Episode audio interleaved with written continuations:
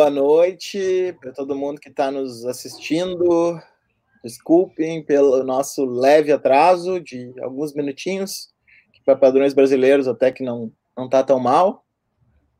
É, enquanto o pessoal vai entrando aí, eu vou saudando. Essa semana já está sendo movimentada, né? Ontem nós tivemos uma live sobre K-pop e quebra hashtag com a Lorena e com a Daniela. Quem não viu, vá lá, ficou muito legal. Elas expuseram bem, bem direitinho, bem, bem legal uh, as questões todas que estão envolvidas. E hoje a gente vai mudar um pouquinho de assunto e falar uh, de. Eu esqueci de dar as instruções para a Carol de, por favor, fechar o microfone que eu falo aqui. Ah, tem alguém com um ambiente alto aí. E aí. Marcos, fecha o teu também. Ali embaixo, ali, ó. Tem um mute ali. Aí.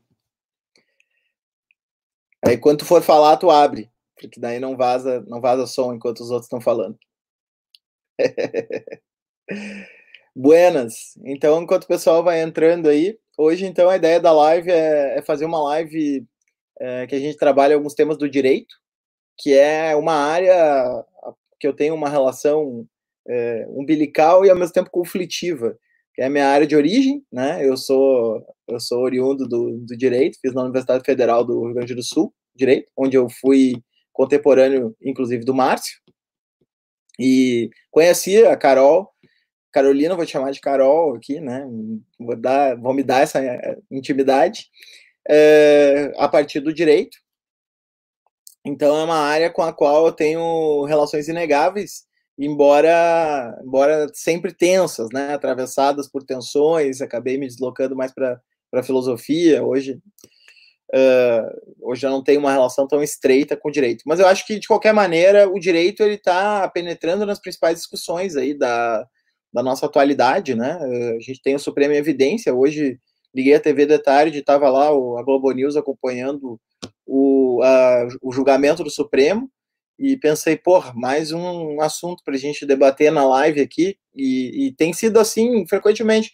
Tem, tem sido até, Carol, o Márcio, né, não, que eu saiba, não, não tá dando aula em lugar nenhum, mas a Carol é professora como, como eu, e tem sido mais fácil até chegar na sala de aula e falar para os alunos assim, olha aí, vocês têm que ouvir as decisões do Supremo e tal, que, que tá, até na TV tá rolando isso aí, né? Então, uh, o argumento tem sido mais convincente para, inclusive, em relação a estudantes assim que são mais hesitantes de entender a importância dessas coisas aí.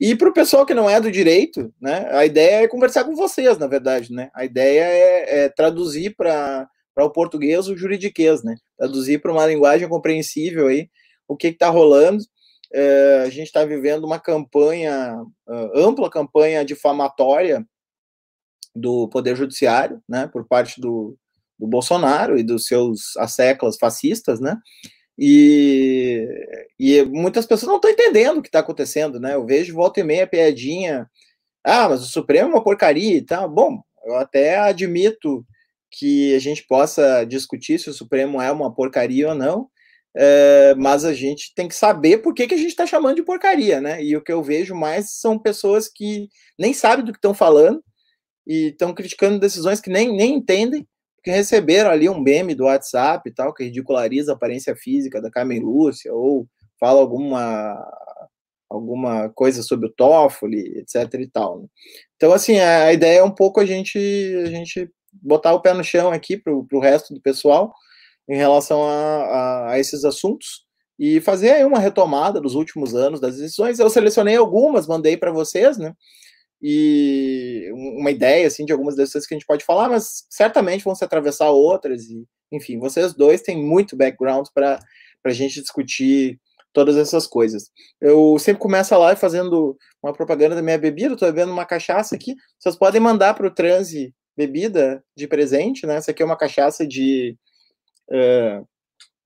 São Vendelino, né, melhor, da, da, Harmonia, né, que é uma cidadezinha no interior do Rio Grande do Sul, do lado de Bom Princípio, ali, né, da território alemão, ali do, do interior do Rio Grande do Sul. E se você curte a live, você pode contribuir mandando álcool para o seu host, né? Que será muito bem-vindo. Basta entrar em contato por mensagem direta que eu passo uma caixa postal para onde pode ser enviado cerveja, cachaça, uísque, desde que de boa qualidade. Ah, bom, eu vou eu vou fazer uma apresentação rápida de cada um, assim, e depois já passo a palavra para vocês. É, vou começar com a Carol, então. A Carol, ela eu conheci ela, acho que pelo Twitter, né, Carol? Não foi pelo Face, né? Acho que foi pelo Twitter. E, e ela é doutora em Direito pela UNB, né, que é uma das formações aí, acho que ela pode falar também sobre isso, mas eu acho que abertas no campo jurídico há muito tempo, né? Tem uma tradição, assim, muito fincada na sociologia do direito e, e nesses debates sobre direitos humanos. E desde então a gente sempre teve contato e tal. Inclusive eu me lembro que ela fez um milagre para mim, que uma época ela era editora da revista jurídica virtual da Presidente da República. Aquela finada revista. Acho que acabou essa revista, né? Não? Continua? Tá. Eu não tenho mais acompanhado. Não, ela continua, porém a gente não publica mais lá, né, Moisés? Sim, ainda mais nesse momento, né? Nesse momento tem que ser o manual do direito à vista, né? Para dar conta. Né? Não, eu é. olhei a última publicação da RJP, da Revista Jurídica da Presidência, só tinha homens falando sobre temas muito entediantes, assim. É o tipo e da coisa que não, não dá mais. E, e o principal jurista brasileiro se tornou Ives Gandra, agora para a revista.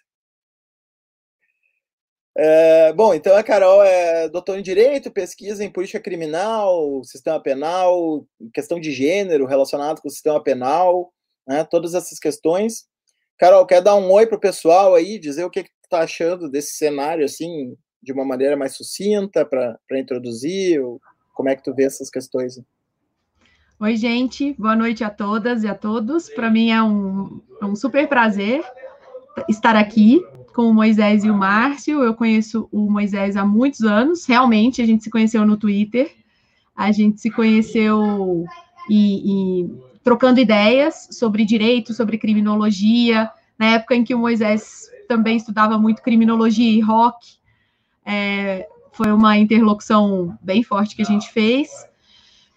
Moisés, é, eu acho o seguinte: é, a gente está num momento do, do, do debate no direito que é um debate em que, se a gente critica é, é, eu acho que cabe críticas ao Supremo, né? Porque o, o, o, tema de hoje é o STF. Cabe críticas ao Supremo, tanto de quem estuda mais criticamente o direito, quanto quem é completamente reacionário e, e recebe os memes, como você falou. Mas são, são pontos completamente opostos.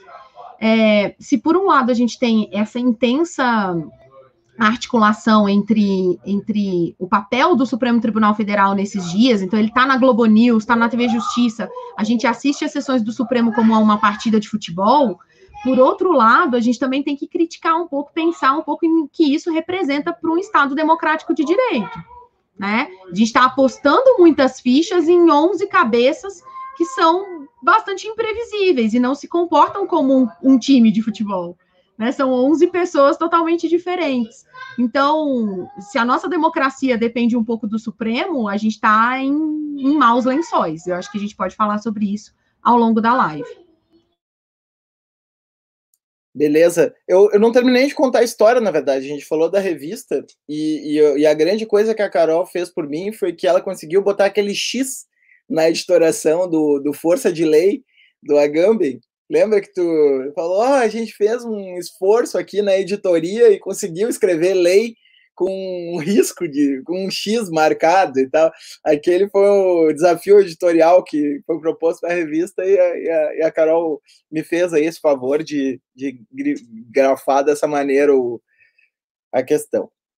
Márcio Paixão é um amigo de muitos anos aí, não vou dizer quantos anos, né, Márcio? Mas se a gente tivesse um filho, quando a gente se conheceu, a gente já estaria velho, ele já estaria velho, né? Já estaria aí quase entrando na faculdade. É, toca muito bem violão, né? Uma habilidade. Aí já seria avô, né? Provavelmente a gente já seria avô. Já poderia. Um filho naquela época. já poderia estar num momento próximo disso, né?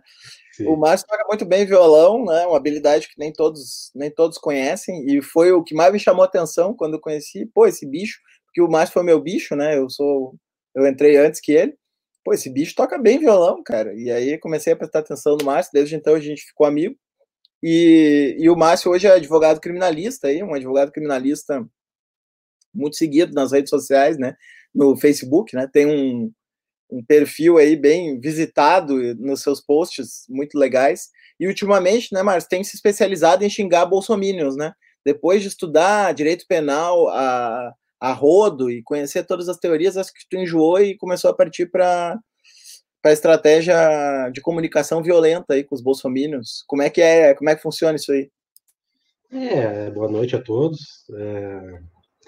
O que, que, eu posso dizer, né, cara? É... Eu acho que não tem tempo perdido aí quando a gente parte para a tática do insulto, né? E, inclusive, até eu até estudei mesmo, né? Eu fui ler artigos sobre, né, a, a, a validade do insulto, o que, que ele provoca no adversário, se ele, enfim, se o adversário vai, vai o interlocutor, na verdade, né, a priori talvez ele não seja adversário, se ele vai é, refletir mais sobre o que está fazendo e tal. Eu acabei simplesmente assim numa tendo uma escolha um pouco mais, eh, vamos dizer assim, uh, psicológica mesmo, o que me conforta mais, faz me sentir melhor é realmente partir para a ofensa. Hoje em dia, né, dentro do, do, do, do que a gente está tá visualizando aí, vislumbrando aí, vamos dizer, essa, essa expressão jurídica que o pessoal gosta, que a gente está vivenciando. Eu acho, eu estou gostando de, de, de partir para o insulto, assim, ter tido, ter recebido, assim, manifestações de carinho muito, muito importantes, assim, o pessoal me manda inbox e tal, é, me ameaça, eu, eu acho engraçado, né, cara, eu rio pra caramba, né, as ameaças essas aí são tão sérias quanto as do Bolsonaro, né, não, agora, amanhã amanhã pode acontecer alguma coisa, né, que talvez eu vá mudar e vai ser tudo diferente. Quer dizer, o cara está sempre, né, essa se transformou na nova tática de governo, né, simplesmente na base da intimidação, né, ela gera pelo menos o resultado de animar a, a, as bases aí do bolsonarismo, as bases de apoio, elas sempre ficam animadas com, essas, com esse tipo de ato. Qualquer falinha, qualquer Twitter do general Heleno, que seja dúbio, já é interpretado da forma que que é a mais agressiva possível. Então, então é isso aí, cara. Hoje eu tô, hoje eu estou estudando táticas, é insultos, tenho uh, um, léxico diferente, tenho um vocabulário também aí que eu, eu, minha meta é chegar a 365 palavras ofensivas, né? Vou ter uma, uma por ano, uma por dia do ano, assim, para poder me referir ao Bolsonaro e aos bolsominions, assim, a cada dia 1, dia 2, até o dia 365, por enquanto tem umas 250, eu acho. Mas eu tenho seguido outras pessoas na, na, na, no Facebook, assim, que me agradam bastante nesse ponto e que, e que tem contribuído bastante, assim. E, essas pessoas sabem exatamente quem elas são.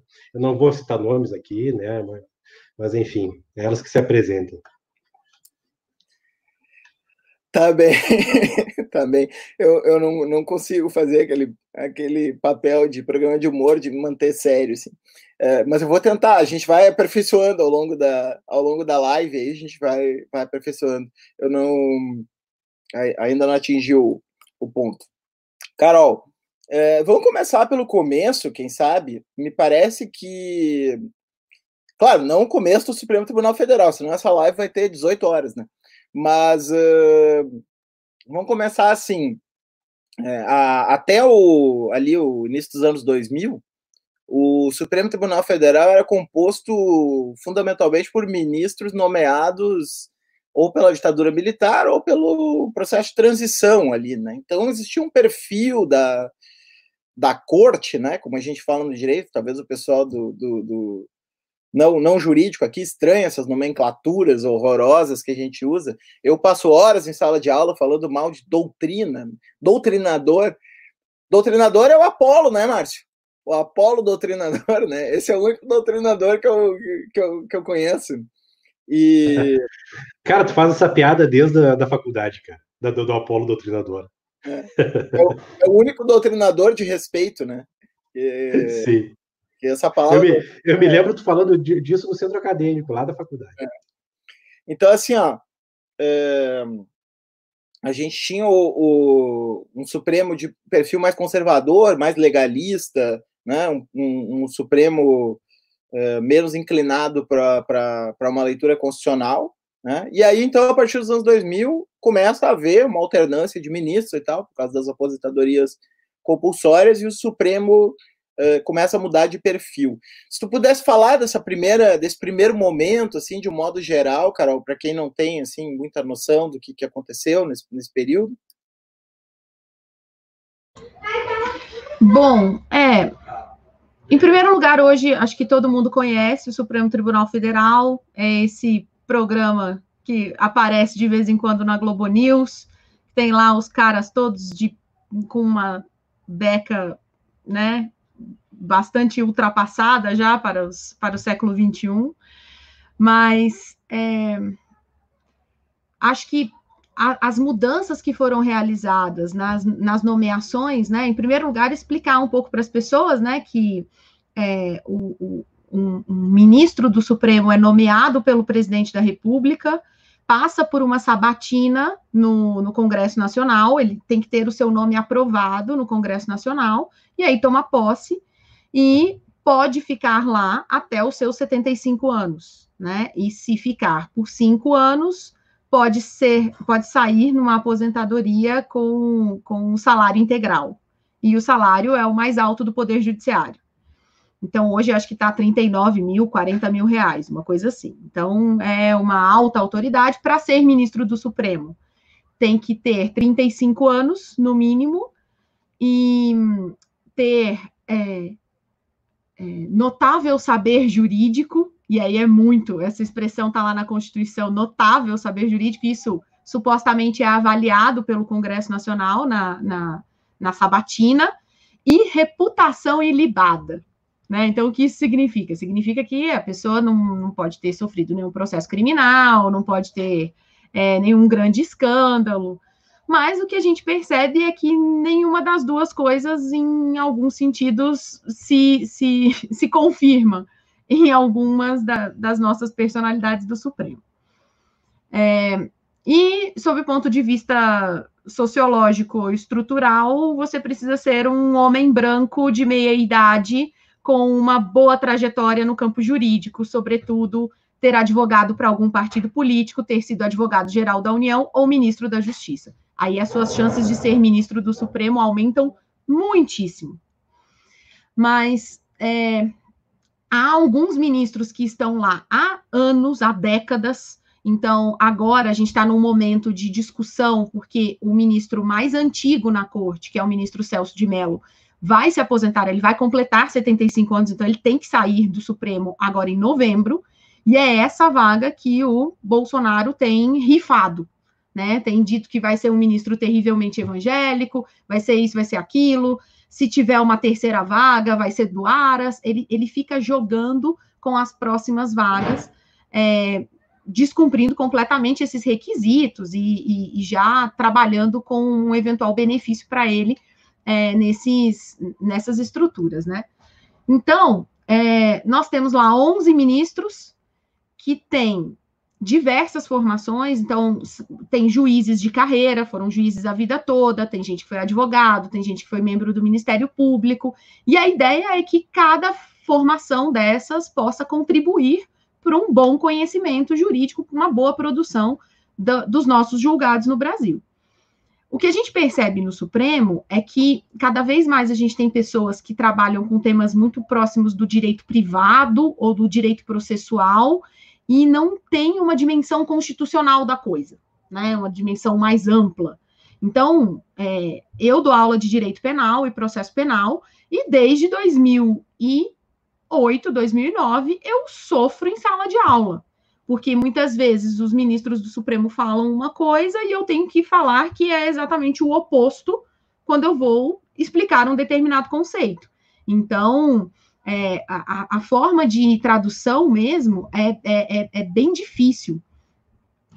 Há quem também alegue que os, os, julgamentos também demoram muito, demoram horas. Então, para quem não é do direito, é muito difícil compreender por que, que esses ministros ficam falando, falando, falando, falando por horas Então, o, o próprio ministro Celso de Mello, que está para sair, ele é muito conhecido pelos seus longos votos. Os votos têm 200 páginas. E aí ele precisa falar todas as páginas do voto. Então, Carol, Carol, desculpa, mas diga. por que tanto negrito? Não, não é só negrito. É, os votos dele seria ótimo se a gente pudesse projetar. Gente, assim, são praticamente ilegíveis, porque ele usa negrito, itálico e sublinhado. E às vezes ele sublinha preposição. Então, é, é, já há várias teorias sobre isso, né? Que é para ele dar ênfase nos votos, porém, ele também faz isso em decisões monocráticas. O que, que é uma decisão monocrática? É a decisão que ele não fala para ninguém. A decisão está ali só no papel e só as partes é que vão saber, mas ali tem as mesmas ênfases. Então, assim, é, realmente é uma coisa é, muito incrível. E se a gente percebe. Eu, eu, fico imaginando, eu só desculpa interromper, só um parêntese, mas eu fico imaginando, eu fico imaginando as instruções da assessoria dele, para a assessoria dele, né? Porque, enfim, não, ah, no, tem 98% dos votos né, não, não são produzidos, não são redigidos pelo próprio ministro, não tem como. E aí, imagino, né, na, como é que fica, se é livre, se tem um manualzinho de né, tem, a, a prepo... essa preposição aqui você bota no negrito, essa aqui é itálico. Não, na... uma coisa interessante do ministro Celso de Mello, e eu acho isso muito maravilhoso, é que ele não trabalha de manhã. Ele não trabalha de manhã. Ele, ele começa a trabalhar às duas da tarde e aí ele não tem horário para terminar. Então ele fica no gabinete até às três da manhã, às quatro da manhã. Então, quem é assessora, assessora dele, é, não tem horário para sair. E não tem horário. Eu, eu, já brinquei com alguns assessores perguntando: vocês têm horário de jantar? Que nem as pessoas têm horário de almoço para sair do trabalho? Não, a gente pede comida lá, ou então leva comida e fica direto. E ele fica enrolando. Sabe quando você fica enrolando no final do expediente? Ele fica enrolando, vendo vídeos no YouTube, ouvindo música clássica, às três da manhã. Imagina o desespero do assessor, que quer ir embora do Supremo, às três da manhã ele está lá. Né? Então, e, e tem códigos. Tem códigos para para esses grifos, negritos, itálicos, tem lá os modelões, né? Como toda assessoria, e aí já tem algumas características que os assessores acabam aprendendo, mas ele revisa para ver se a ênfase foi dada devidamente. Uma coisa muito interessante para quem gosta dos detalhes, agora nas lives a gente fica olhando o fundo, né? Se a pessoa tem livro, se não tem, a gente, né? É, no, no caso do, do ministro Celso de Mello, se você olha para a mesa em que ele julga, tem muitos post-its. Ele é um, o louco do post-it. Então, ele deve ter alguma categorização também para isso, nas doutrinas, e grifa texto. Então, é, é um comportamento bastante curioso, né? Mas eu acho que, assim, é, a gente tem visto uma investida muito forte contra o Supremo. E é interessante porque essa investida que é forte contra o Supremo não é nas decisões que são as mais problemáticas do Supremo. Não, não necessariamente são para as mais problemáticas. Então, a gente poderia aqui falar sobre várias decisões em que o Supremo não andou muito bem, mas elas não são o alvo da, dos bolsonaristas, especialmente. Não é por isso que teve fogos de artifício contra o Supremo no domingo. Então, é, há, há uma uma falta de, de conhecimento e, sobretudo, uma inversão da narrativa em torno da atuação do Supremo, tentando construir um inimigo, como se o Supremo quisesse dar um golpe de Estado. E não, nesses casos, o Supremo está atuando como uma corte constitucional, como alguém que diz o que é constitucional ou não, né?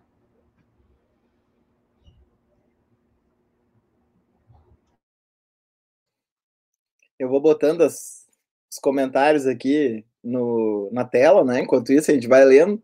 E, e aí depois o que vocês forem comentando e tal, a gente retoma mais pro do, daqui a algum tempinho, tá? Primeiro eu estou monopolizando aqui as perguntas e, e depois eu passo para os comentaristas.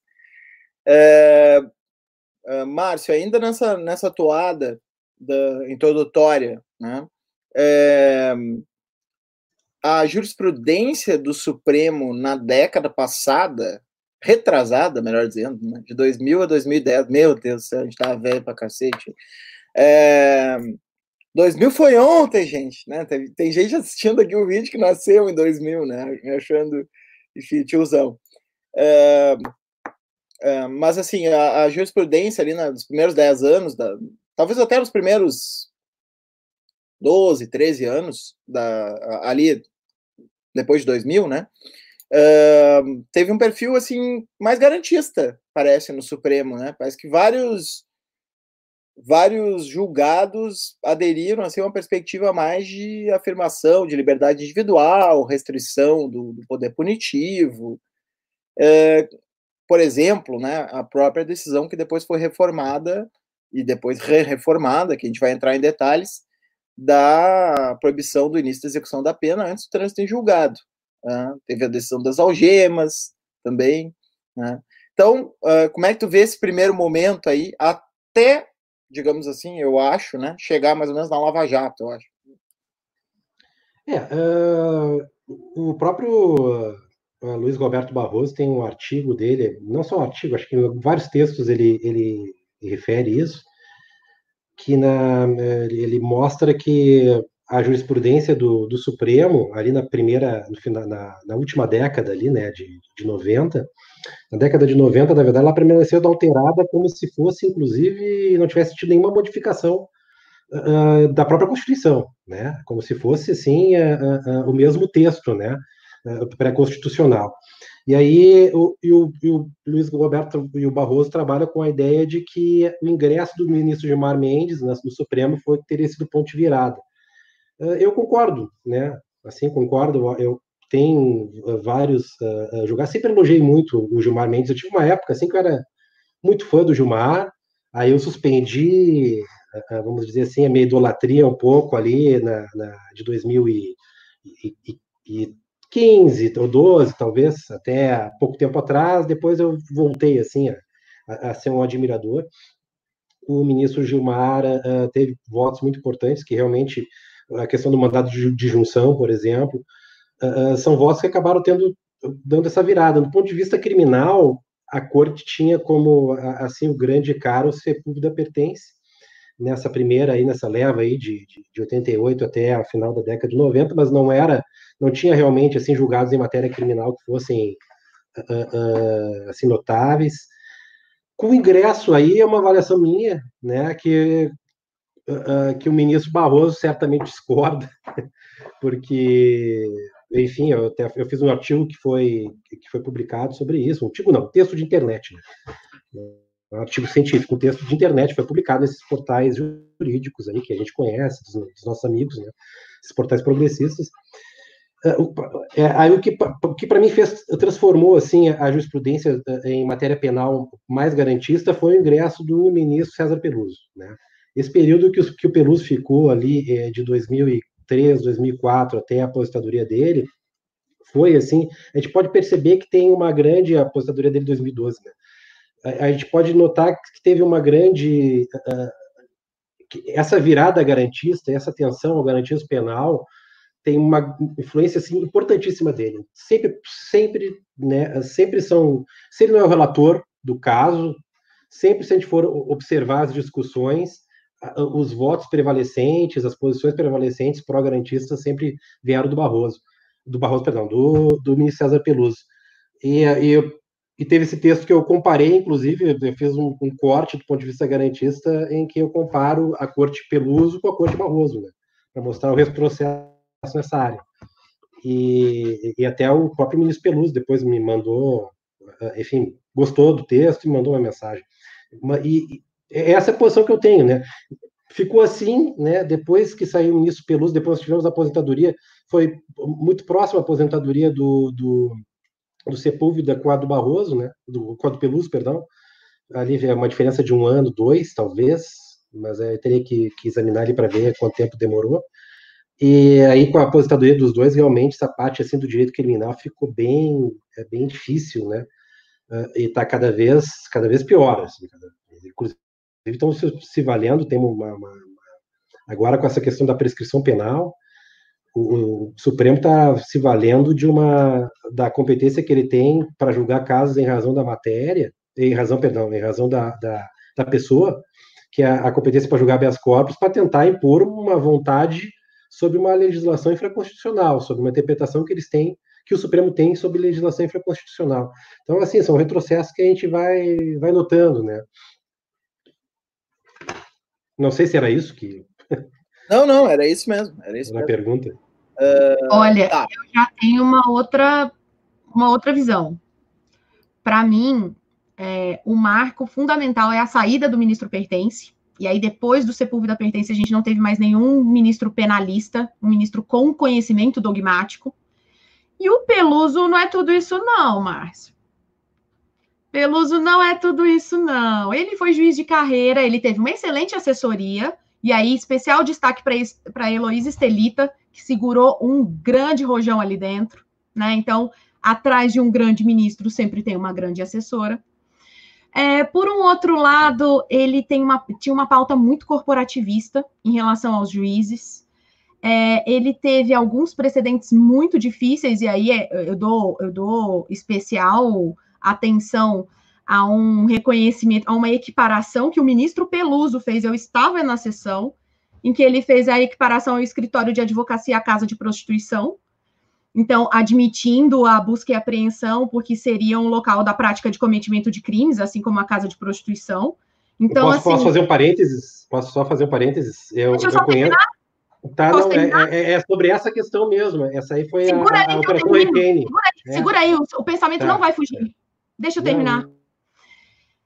Ministro Peluso teve um comportamento muito corporativista, tanto é que a PEC de reforma, nova reforma do judiciário, é a PEC Peluso, né? Então ele teve uma atuação parlamentar ali enquanto presidente do CNJ e presidente do Supremo, bastante corporativista, né?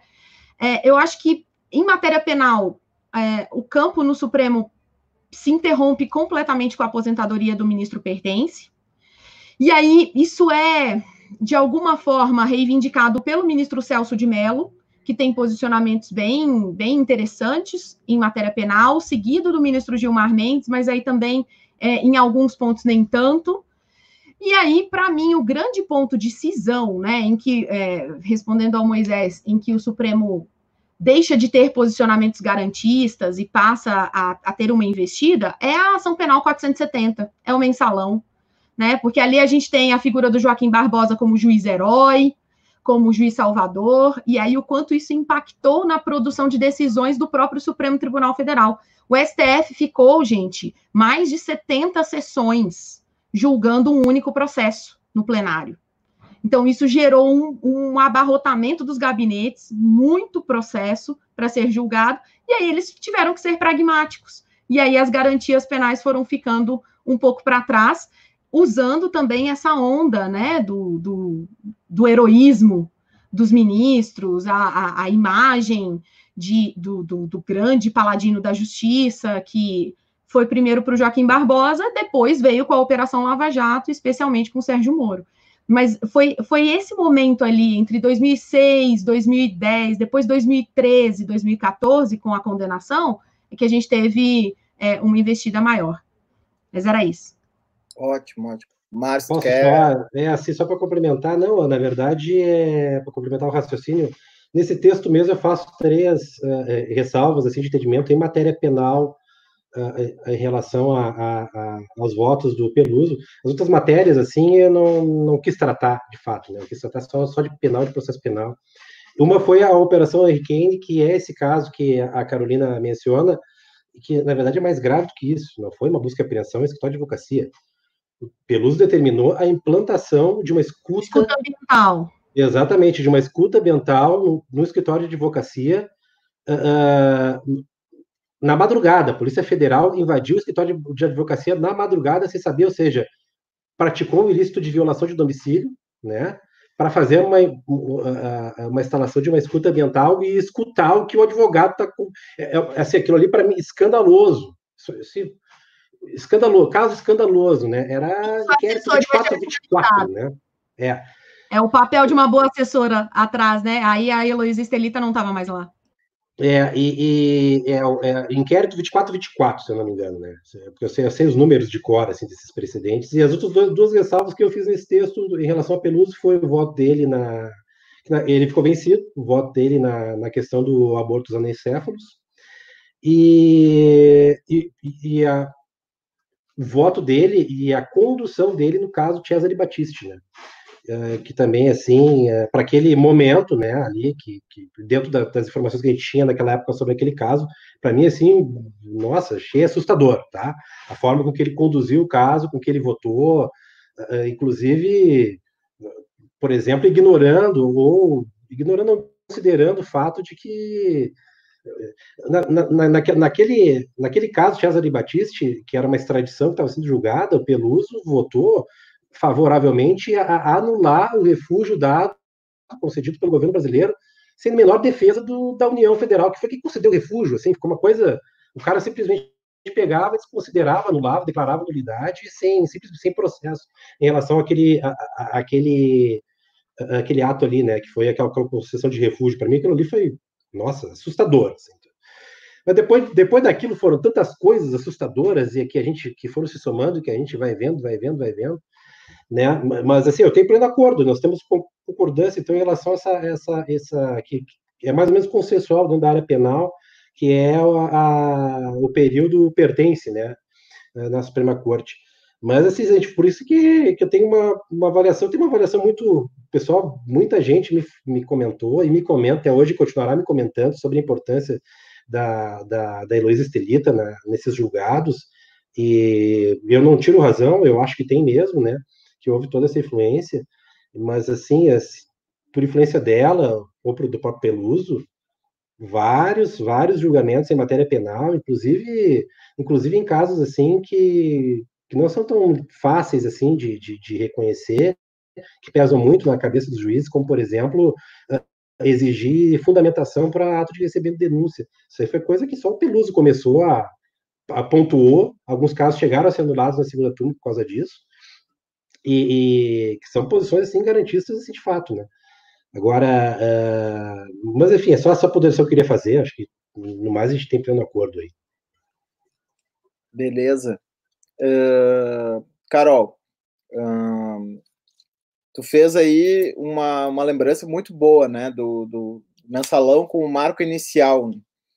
Vamos tentar pensar juntos aqui o marco inicial dessa virada do mensalão até a co condução coercitiva do Lula, quem sabe? Porque me parece que 99% dos processualistas penais, 99% não, 100% dos processualistas penais que eu conheço, porque os que defendem essa, essa decisão não são processualistas penais, são achistas do achado, né? É, consideram que não fazia nenhum sentido exigir condução coercitiva se podia se recorrer a meios não compulsórios para o comparecimento, né? E, e, ali o Supremo marcou uma, uma, inflexão bem punitivista ao chancelar né, uma, uma medida simbólica, digamos assim, durante a persecução penal. Né? Então, se tu pudesse comentar para nós esse arco assim inicial ali uh, do super-herói Joaquim Barbosa, o Homem da Capa Preta, o Batman do Supremo, que inclusive teve não vai dar para a gente discutir isso, porque daí teria que fazer uma live inteira sobre isso, mas da relação entre corrupção, STF, julgamento do mensalão e 2013, acho que tem aí todo um campo para ser explorado. Se tu quiser dar uma pincelada rápida nisso, até chegar ao acampamento Sérgio Moro aqui em Porto Alegre, né? Que, que enfim, essa super-herói Sérgio Moro, balão inflável, não sei mais o que, camiseta, eu apoio Sérgio Moro, é, que começou ali naquela condução coercitiva, né? Quando o cara botou o Lula para comparecer obrigatoriamente na delegacia de uma maneira arbitrária, mas que todo mundo gozou ali com aquela. Com aquela todo mundo não, né? Nós não, mas enfim, uh, todo mundo anti-Lula uh, gozou ali com aquela humilhação, digamos assim, do, do Lula. Moisés, essa é uma provocação muito boa. É, eu eu, eu vou começar pensando na centralidade do Supremo, do STF, nesse discurso, né? Nesse discurso político, nessas movimentações. E, e aí, isso tem, para mim, o, o ponto central dos últimos tempos é a ação penal 470. Então, tanto o recebimento da denúncia, quanto a decisão, né, quanto a dosimetria da pena ali, todas, todos os cálculos de condenação que foram completamente descabidos. É, revela um discurso muito punitivo, pautado pelo interesse da mídia e, e, e por esse discurso muito forte de combate à corrupção. É, depois da ação penal 470, é, tem uma, uma movimentação no Supremo de alteração do regimento interno. Para quê? Para estabelecer o recebimento da denúncia, então, para quem não é do direito, o que é o recebimento da denúncia? É a, a formação inicial da ação penal, é quando se inicia o processo penal. Então, esse, essa decisão de início do processo penal seria aí agora de, de atribuição da, das turmas, então, de cinco ministros, e um eventual recurso contra esse recebimento da denúncia seria do plenário, e aí caberia aos 11 a discussão. Então, houve uma, um deslocamento para haver a possibilidade de um duplo grau de jurisdição, muito, muito arremedado aí também, mas enfim, pelo menos algum cabimento. Nessa movimentação, nesse certo recuo, né, deslocamento de decisão de 11 para 5, o número de ações penais originárias aumenta, aumenta, aumenta, aumenta. Você tem um fluxo muito grande. O Supremo acaba perdendo um tanto do controle em relação a isso. Vem a Operação Lava Jato. E aí, para os professores de processo penal, a, a Operação Lava Jato é um, é um, é um pesadelo, porque é, um, um caso específico em, na República de Curitiba acaba concentrando outros casos, outros casos, outros casos. Então, você tem ali é, milhares de fatos diferentes associados a um único juiz.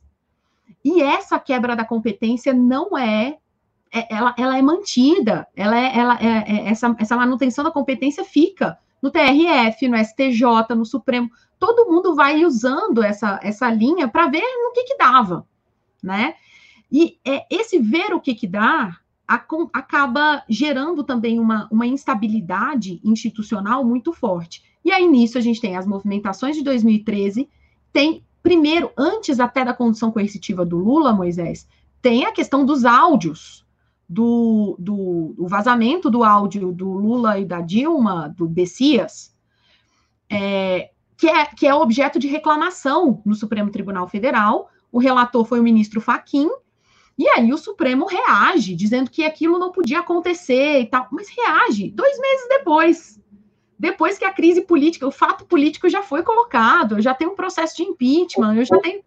O famoso né? peço escusas do, do Então, é, é um pouco. É, é, o, Supremo sai dessa posição de centralidade da ação penal 470 e vai para um posicionamento de referendar alguns atos. E aí depois alguns ministros vão se arrepender, vão, vão dar entrevistas dizendo: olha, a gente foi deixando, foi deixando, e isso gerou uma, um, um, cenário político é, complicado. Alguns fizeram meia-culpa, outros nem tanto, outros ainda estão na onda do iluminismo, do lavajatismo, da voz das ruas, né? Argumentos muitíssimo perigosos numa corte constitucional. Então, é, há, um, há um pensamento aí, um tanto, um, um posicionamento institucional um tanto complicado para o próprio STF, que ganha essa centralidade na ação penal 470, mas perde na Lava Jato. E vai, vai reassumir esse papel de centralidade agora, mais recentemente, com o governo Bolsonaro, e um pouco antes, no caso, do, ainda no governo Temer, com algumas anulações de colaborações premiadas no âmbito da Lava Jato. Então, é meio que um, uma resposta do Supremo dizendo: ó, oh, peraí, aqui vocês estão exagerando para esses casos aqui, eu não vou tolerar esse tipo de, de atuação. Mas é claro, a gente que já estudou criminologia há um bom tempo, a gente sabe como há uma seletividade na atuação de qualquer sistema de justiça criminal, seja ele de primeira instância ou no STF. Então, aí há decisões que muitas vezes são contraditórias dentro do próprio STF em relação ao tratamento de uns e em relação a outros.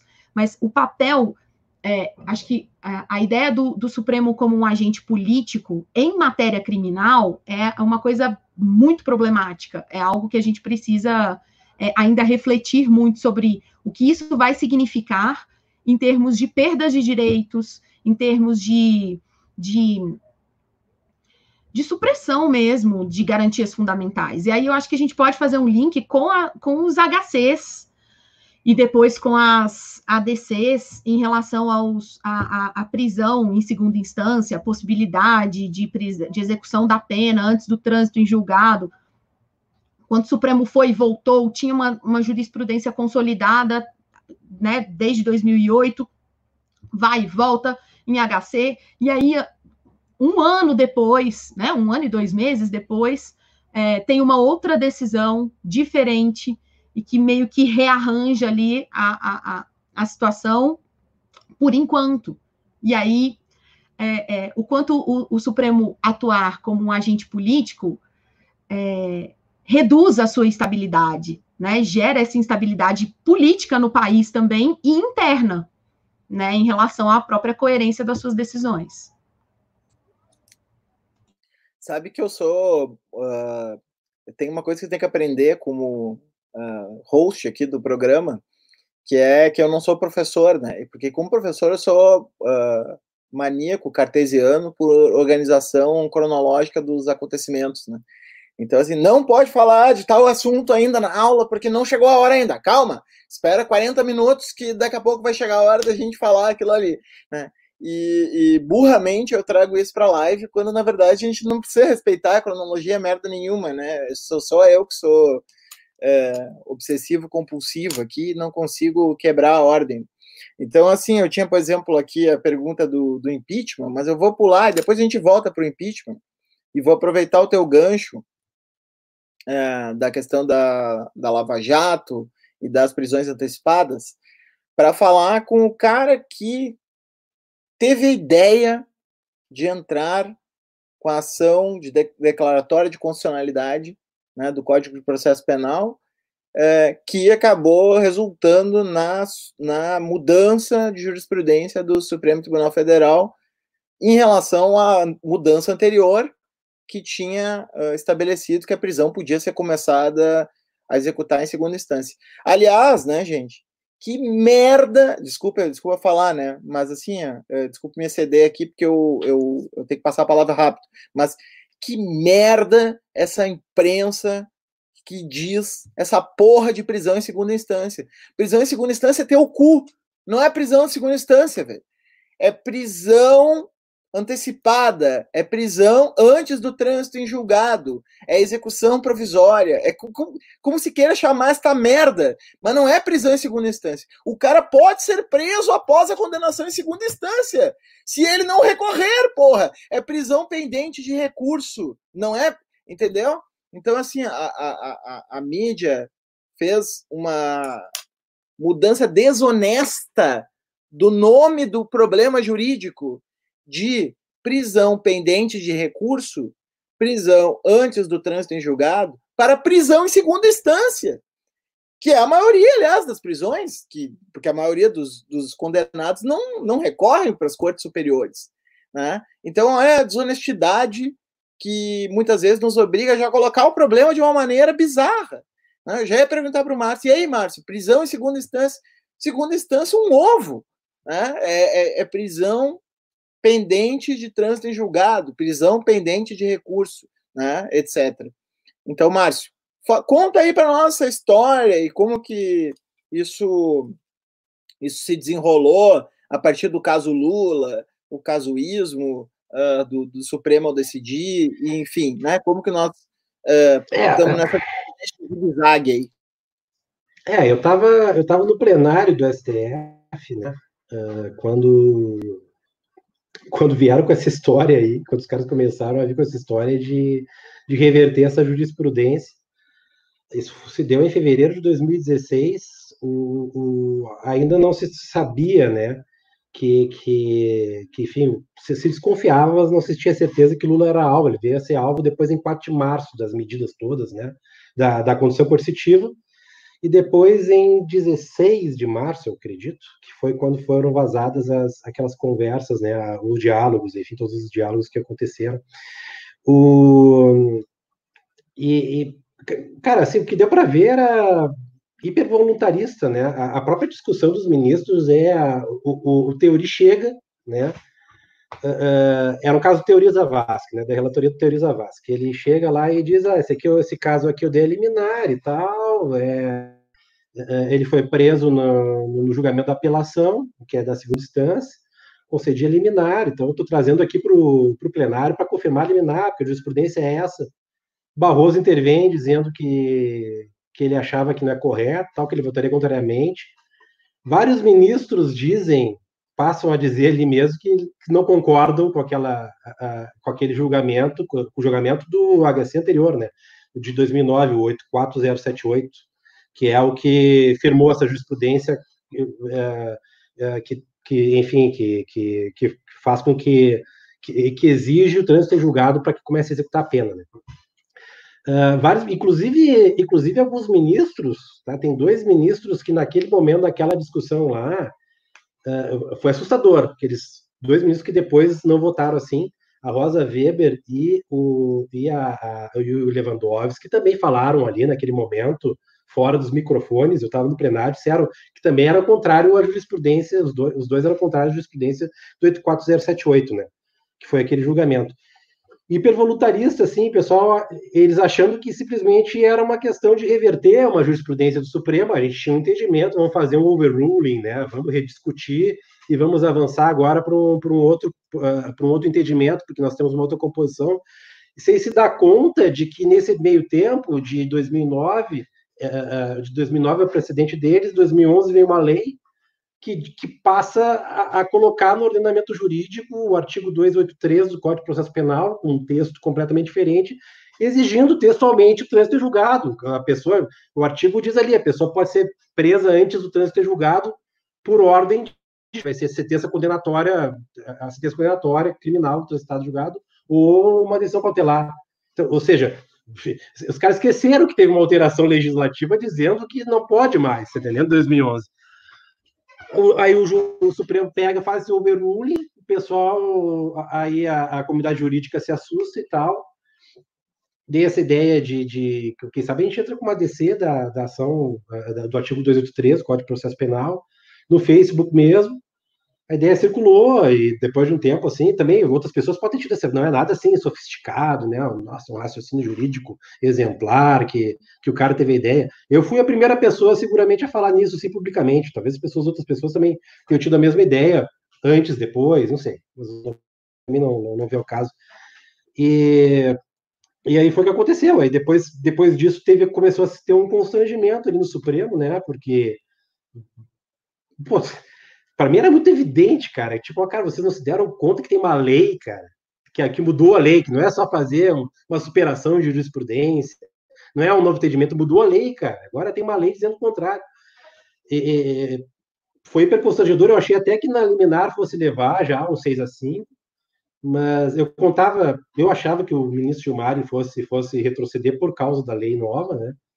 Aí deu o que deu, né? Acabou que ficou dois anos vigiando essa loucura de, de, uma, de uma interpretação inconstitucional contra o inciso 55 da, da Constituição Federal, ou 57, agora sempre confundo, e do artigo 5 da Constituição Federal, ficou, acabou vigiando por dois anos, e contra a lei, a lei dizendo outra coisa. E o do Faquin ainda, o, o Faquin votou nessa DC declarando a inconstitucionalidade do artigo 283. Olha só, cara. Ele, ele dizia que era inconstitucional a lei exigir o trânsito julgado para poder prender alguém. É, é, aí virou uma festa, né, cara? Os outros não embarcaram nisso ainda. Os outros, pelo menos os, os que votaram a favor da, a, enfim, da prisão antecipada, eles ainda não declaravam a inconstitucionalidade, só faziam algumas uh, uh, flexões hermenêuticas assim para dizer que é possível prender, etc. Aí acabou dois anos vingando essa loucura, cara. É um troço inacreditável, assim, não, não tem menor cabimento. E aí fica parecendo assim que, que, que, é uma questão de vontade, né? A gente vê as redes sociais o pessoal falando que ah, o, o Supremo quis, como se fosse uma questão que tivesse colocada para eles, assim, como se eles fossem legisladores, né? Ah, eles poderiam uh, pedir para prender, pode ser desde que receber o inquérito, então. Por que, que o Supremo não mandou prender desde o inquérito? Então, se está o inquérito, o cara já vai, já vai preso, tá entendendo? Por que, que não fez, né? Como se fosse uma coisa que tivesse a carta do Supremo. E era só uma, uma interpretação assim simplória, cara, de A mais B. Aquele artigo ali do 286 do Código de Processo Penal, com, a, com um texto, com a redação nova, instituída pela, pela aquela lei, se não me engano, 12403 de 2011, é, é, completamente constitucional, ela impedia, pronto, não tem, é difícil. Inclusive, eu me lembro até da, da do, do, do, voto da, da, da, da, da, cautelar, da medida cautelar, se não me engano, o Fux queria até discutir o que, que é sentença e o que, que é trânsito julgado, claro, né? Para chegar a uma conclusão que ia acabar, de algum modo, permitindo né, que a pessoa fosse presa ali no, no julgamento da apelação. Mas é um troço completamente assim, é inacreditável. Vendo esses julgamentos, assim, a gente fica, o pessoal perdeu o critério completamente, né? É isso que a gente fica pensando.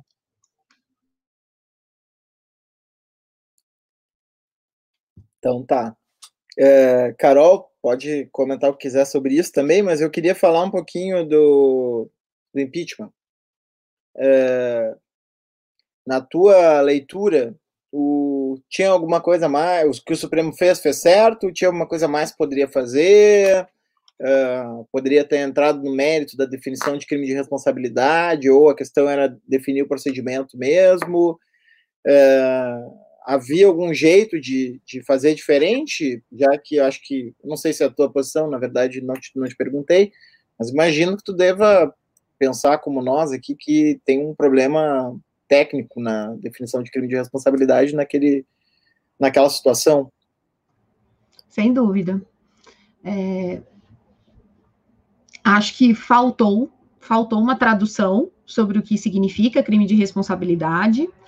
E aí é uma tradução dogmática mesmo, né? Faltou, faltou. Aí falta um ministro do Supremo que assuma a bola para si é, de um ministro penalista né? Então, não, a gente não teve essa tradução objetiva. E foi um posicionamento bem, bem cômodo do Supremo Tribunal Federal naquele momento, né? De entender que, que era para deixar rolar, para deixar rolar o, o que fosse no Congresso. E aí houve só uma organização do procedimento. E aí um, ponto super interessante foi a atuação do ministro Lewandowski como organizador ali, né, do processo do impeachment em que houve a, a, a cisão né, da inelegibilidade e do, da suspensão dos direitos políticos, né, no caso da, da, da punição e, da, da presidenta Dilma. Então, é, houve uma, uma salada, né? Uma salada mista muito forte ali, num momento em que a gente precisava de uma corte constitucional que segurasse o rojão no caso do impeachment, para dizer o que pode ser crime de responsabilidade e o que não pode ser. E aí eu acho que isso também gera é, gera essa indecisão hoje em relação aos milhares de impeachments do, contra o presidente Bolsonaro atualmente, porque agora tudo se tornou crime de responsabilidade nos pedidos e nada sai, porque você também não tem uma boa definição. Se tivesse uma jurisprudência do Supremo para dizer isso é, isso não é, a organização de outros, dos futuros impeachments no Brasil seria diferente, né? Mas o Supremo não se preocupou com isso naquele momento, né? E aí é, acho que a, a, a, o posicionamento do Supremo como uma corte política foi muito mais é, pesou muito mais nessa, nessa postura do que a necessidade de dizer o que na Constituição poderia configurar é, crime de responsabilidade ou não. O Supremo perdeu uma oportunidade de, de preencher isso né, na jurisprudência, e aí a gente tem é, os, os, os, prejuízos políticos né, em torno dessa ausência de decisão, sem dúvida nenhuma. Tem uma, tem uma decisão específica, né, Carol? Que é a decisão do Gilmar Mendes de bloquear a nomeação do, do Lula como ministro da Casa Civil, né? Uh, inclusive tem um, um, amigo, Federico Almeida, né, que publicou uma vez um artigo que eu achei muito interessante, assim, publicou enquanto cientista político, não enquanto jurista, falando que, é, ok, digamos que então a, o julgamento do impeachment seja puramente político, não seja jurídico.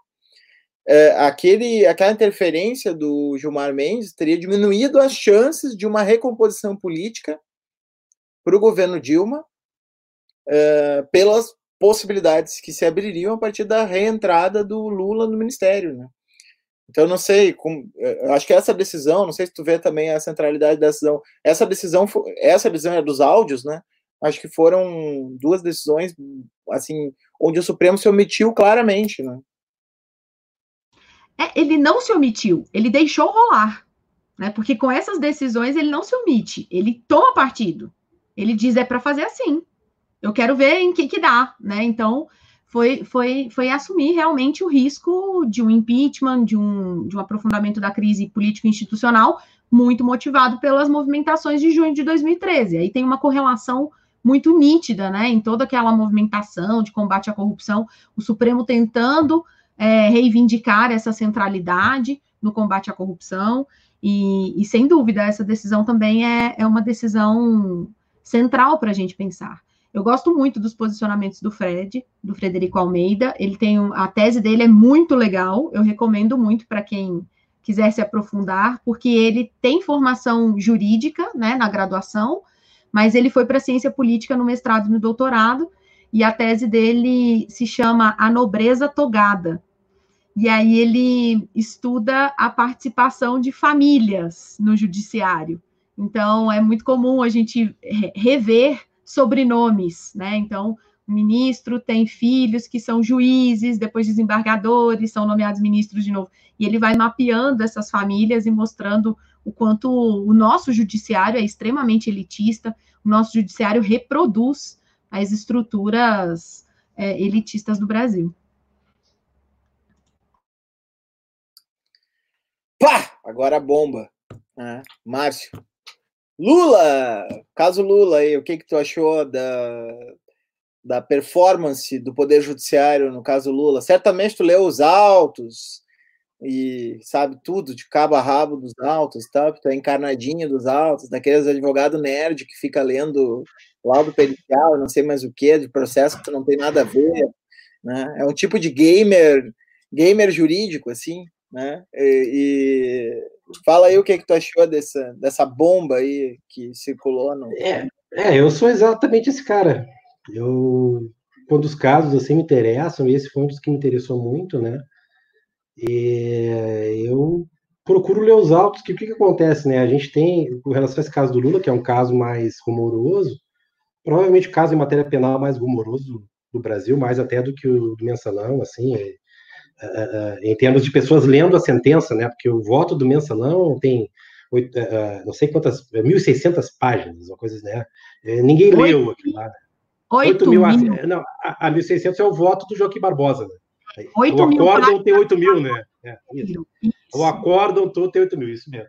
E, e e, o que, que acontece, né? Esse foi um caso que acabou me interessando bastante, porque também tem várias, vários temas de direito penal que me interessam, que estavam sendo discutidos ali. É, boa parte das pessoas, assim, que quiseram se aprofundar, leram só a sentença do Moro. Eu, como sou um advogado da, da área criminal, não caio nessa, né? Porque eu, quantas, é, várias vezes eu já Uh, uh, nos meus casos mesmo em que eu atuo, eu percebo que os juízes fingem que alguns argumentos da defesa não foram enunciados, e aí reproduz só o que convém para confirmar, na sentença, que acaba reproduzindo só o que convém para confirmar a tese dele ali, um confirmation bias, confirmar a ideia dele de, de, de condenar, né? chegar ao juízo de, de condenação. Que eu vi assim, eu achei é assustador, né? Lógico que não tem prova, assim, é, é na verdade, uh, para ser mais técnico, eu também já escrevi vários textos sobre isso, a prova que tem, ele tem prova, sim, tem muita prova, na verdade, é demais até. Assim, tem prova de tudo que é coisa que vocês podem imaginar, assim. Prova do cara indo para não sei quem, prova do que o caseiro do caso tal, do que o porteiro comeu no almoço, de, do dia tal, você tem prova para caramba. Todo, todos esses elementos de prova aí, que, que são mencionados na, na sentença e pela imprensa, eles não servem para confirmar a hipótese da acusação. Ponto. É isso, tá? Que aí, qual é a hipótese da acusação? A hipótese da acusação é que uh, uh, o Lula teria recebido uma propina consistente na diferença de preço de mercado entre o apartamento que ele regularmente comprou no edifício Solares e o apartamento triplex, que é o que seria dado para ele. E por que, que ele recebeu essa propina, que é essa diferença de mercado? Ou seja, o sujeito tinha um apartamento já lá naquele prédio pago, né? ele receberia um mais valioso. É, por que, que ele receberia essa propina? Para facilitar negócios da OAS com a Petrobras. Essa é a tese. Nenhuma daqueles, daqueles uh, elementos de prova confirma essa, uh, essa acusação, né? eu trabalho com a ideia, não tem prova direta, não tem testemunha dizendo que o Lula recebeu o triplex e que foi para isso que ele recebeu, né? A, a, condenação ela se baseia em indícios, ou seja, você pega esses elementos todos aí, documentais e tal, e, e você chega à conclusão de que o fato teria acontecido, né? Você pega provas de, de fatos circunstanciais ao crime para chegar e dizer que o crime aconteceu, e, ou seja, uma condenação por indícios, mas esses indícios, uh, qual é que é o, o, o standard de prova que eu trabalho, que o próprio TRF4 trabalha, e trabalhava até ali, até aquele julgamento do Lula, em relação à condenação dos indícios. Se uh, uh, os indícios, eles têm que... a tese de defesa já é uma inversão, mas tudo bem, vamos, eu vou dar de barato isso, tá? Mas a, a, a, a tese de defesa, ela tem que ser refutada pelos indícios e os indícios esses uh, uh, não pode existir nenhuma tese possível, nenhuma versão possível sobre os fatos uh, que seja diferente da tese da acusação, com base naqueles indícios. Tá? Esse é o, é o standard probatório, entendeu? Ou seja, os indícios coletados eles só podem explicar uma única coisa, que é a versão da acusação. É isso, tá? E esse, esse é o critério, vamos dizer assim, para as pessoas que não são da área jurídica que estão nos vendo, esse é o critério que era o critério TRF4, que é o critério que está no livrinho do Danilo Kniznik, que é o que é utilizado assim pelos juízes TRF4 há muito tempo nos casos da Lava Jato. Pra, é, é, é, sempre essa obra, tá? Naquele caso ali foi ignorado, né? Foi isso que aconteceu. Então é os elementos, eu, assim, as pessoas infelizmente não, não, não me chamaram para fazer esses debates com com gente que vai armada e que leva ali a listinha, porque os votos ali da, do TRF4 e a sentença tem uma lista de provas, né? A, B, C, D, E. Nunca me chamaram para debater com os caras assim para eu para falar porque pessoa até uma vez o, o, Moisés recentemente comentou, bah, porque tem uma pessoa, por exemplo, que diz, não está te chamar um debate, uma pessoa que tem uma caixa lá que que, eh, que foi encontrada uma caixa escrito praia, e uma caixa escrito sítio. Então, o Lula, enfim, tinha de fato apartamento, sim, tinha de fato um triplex. Na verdade, ele comprou um apartamento regularmente, não era isso que está a acusação, que a acusação está dizendo é que ele receberia um apartamento no meu prédio mais valioso do que aquele que ele comprou. Né? Mas, enfim, é, não me chamaram, acabou ficando para o passado, porque essa condenação já faz dois, três anos, eu li todas as peças da defesa desse processo também. Bom, o que, que eu acho? Tem uma perseguição política. Para mim é muito claro. Nós tivemos uma vaza-jato depois, mostrando que, que, que, tudo era focado no Lula. Uh, uh, enfim, com o próprio juiz pensando meios de prova para facilitar, para poder explicar melhor uma condenação que ele já tinha na cabeça dele. Uh, isso foi tudo já clarificado assim pela Lava Jato. Nós tivemos também ali a revelação de que no TRF4 fizeram, pularam todas as, as, etapas possíveis ali, tinha não sei quantos, 800 processos que, que eram mais antigos, né, e pegaram e passaram do Lula na frente, sem nenhum, deixaram processos de réus presos, que são os réus que têm realmente prioridade, não tinha ninguém preso por aquele caso, né, aquele caso do Lula, passaram na frente o caso do Lula e deixaram gente presa de outros processos, não só de processos de Lava Jato, processos, qualquer tipo de crime que vocês podem, podem imaginar, para poder chegar a uma condenação que eu só imagino que seja para prender o cara antes da eleição, gerar a ineligibilidade dele antes da eleição. Essa é, é, é, é assim, é, é, é, a minha condenação por indícios pessoal. Eu condeno o TRF4 por indícios, tá entendendo? na mesma lógica deles, uh, uh, uh, por, por eles terem feito isso. Eu só queria mencionar um comentário que é algo muito curioso no caso de todos os processos do Lula, é que todos foram televisionados, né? Quando não é a praxe. Então, para quem não é do direito, a gente só tem a gravação e, a, e, e, e o, o uso da televisão e aí, sobretudo, da TV Justiça para os casos do Supremo, do Supremo Tribunal Federal e os casos do plenário do Supremo Tribunal Federal. Agora, com a pandemia, muitas sessões estão sendo virtuais, todas estão sendo virtuais, então, às vezes, há essa, essa, esse compartilhamento das sessões, mas, em regra, à época, só as sessões do plenário do Supremo Tribunal, dos 11, é que eram televisionadas. Mas, no, no caso do Lula, todas foram, todas foram, né? Então, TRF4, STJ, é, então, é, você tem uma dimensão política evidente né? E aí a gente não pode falar que isso é interesse público, porque todas as outras decisões em relação a outros políticos, então todas as ações penais originárias deveriam ser televisionadas.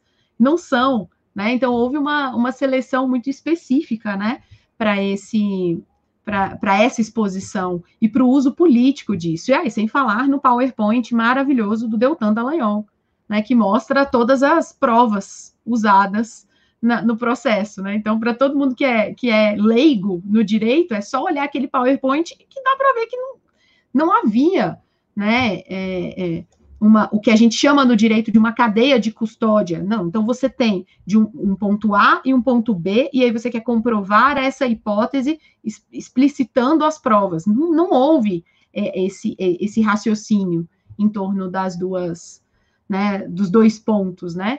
Então, acho que é, é, um, é, é, bastante, é bastante didática essa. É bastante didático esse caso do Lula para mostrar como a gente pode ter um uso das instituições nesse sentido. Agora, em relação aos crimes contra a administração, é, quando o caso chegou ao TRF, eu me lembrei muito da minha dissertação de mestrado, porque na minha dissertação de mestrado eu fiz a comparação de como os mesmos desembargadores julgam crimes contra o patrimônio privado, furto e roubo, e crimes contra o patrimônio público, que são peculato, e aí também alguns, algumas decisões de corrupção. E lá na minha dissertação, que eu terminei há 10 anos atrás, em 2010, eu cheguei a um índice de 70% de confirmações nos TRFs, e aí no TRF4 também, das sentenças penais condenatórias. Então, considerando essas particularidades do Supremo, do, do, do, do, caso do Lula, né? Essa, esse uso das, da, da, da, da, mídia, da publicidade, excessiva publicização do julgamento, mais esse índice de 70% de confirmação das sentenças penais condenatórias, eu tinha certeza de que é, haveria uma condenação ali pelo TRF4 sem muita dificuldade, porque é, é, era o posicionamento já é, estrutural do próprio tribunal. E isso, num caso assim, não haveria nenhuma, nenhuma, nenhuma oportunidade de mudança. Muito pelo contrário, né? É a oportunidade perfeita para reafirmar uma jurisprudência que é muito punitiva, também sem provas. Né? Uh, sim. O Márcio caiu, daqui a pouco ele volta, né? Uh, os bolsominions puxaram o pé do Márcio aí, ele, e ele despencou. Mas de qualquer maneira eu ia fazer essa pergunta para ti mesmo, Carol. Eu tinha pensado a gente falar uns outros assuntos, mas aí eu vou fazer uma última pergunta e depois a gente escuta o resto do pessoal que está ali do lado, né, para fazer perguntas e outras coisas, e aí eventualmente a gente volta para o pro, pro nosso papo. Uh, eu queria te perguntar sobre esse inquérito das fake news, né? Uh, bom, a gente está dando um salto, né? Bolsonaro, etc e tal. Uh, como é que tu vê essa questão do inquérito das fake news? foi muito discutida a questão da legalidade desse inquérito. Hoje o Supremo deliberou acerca dele. Acho que o Márcio agora está 100% aqui. vamos ouvir a Carol, depois voltamos para o Márcio. Olha, é, Moisés, eu não acompanhei o julgamento de hoje. Né? Eu vi que o Supremo estava se manifestando, tem seis votos, né? É, a favor da continuidade do inquérito, mas eu não acompanhei o teor dos, dos votos. Mas esse é, é, é, é bem difícil, né? A gente pensar nesse inquérito, porque ele tem um vício de origem que é bem complicado. Então, é, hoje mesmo, de manhã, eu estava dando uma aula em, em, parceria com uma amiga que é professora de Direito Constitucional, e aí a gente estava falando de freios e contrapesos, três poderes, né? Como é que é, como é que há o equilíbrio entre os três poderes, e aí eu estava dizendo para ela, ó, de um lado da praça dos três poderes, você tem um gabinete do ódio, que é financiado, as pessoas estão lá nomeadas é, em posições de assessor especial, né? Então, elas estão recebendo recurso público para promoção de fake news, de um lado da praça. Do outro, a gente tem um inquérito que foi instaurado pela vítima, está sendo processado pela vítima e vai ser julgado pela vítima. Então, está um pouco difícil, né? A gente falar em Estado democrático de direito nessa situação, porque é, há, há, duas, dois posicionamentos muito, muito complicados aí. A gente entende perfeitamente. Eu vi algumas coisas aqui sobre as, as ameaças que o ministro Alexandre de Moraes é, leu hoje na sessão de julgamento, em que havia ameaça de estupro, de, de filhas dos ministros, ameaça de morte, né? Então, havia uma concretude nas, nas ameaças dirigidas. E agora, o, o, eu acho que a gente pode pensar nesse vício de origem do inquérito, né, em que o ministro Dias Toffoli determina a instauração do inquérito, já determina quem vai ser o relator, então mudando muito a, a, a lógica do que acontece no Supremo Tribunal Federal. E dentro desse inquérito a gente tem um monte de coisas, né?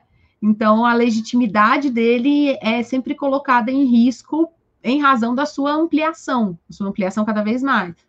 É, a, a, a, própria atuação da antiga PGR, né, da Raquel Dodge, entendendo que esse inquérito tinha vícios e que não haveria oferecimento de denúncia. Agora a gente, acho que o, o grande foco agora é, é, é, olhar o que o Augusto Aras vai fazer com esse inquérito, porque a bola está com ele, né? É, o que ele vai considerar como, como eventual possibilidade de oferecimento de denúncia e o que ele vai descartar. E ele, ele ora se diz a favor, ora se diz contra o inquérito das fake news, ele vai mudando um pouco de opinião, então é, é, é, importante a gente pensar nesse posicionamento do Ministério Público. E aí, é claro, né?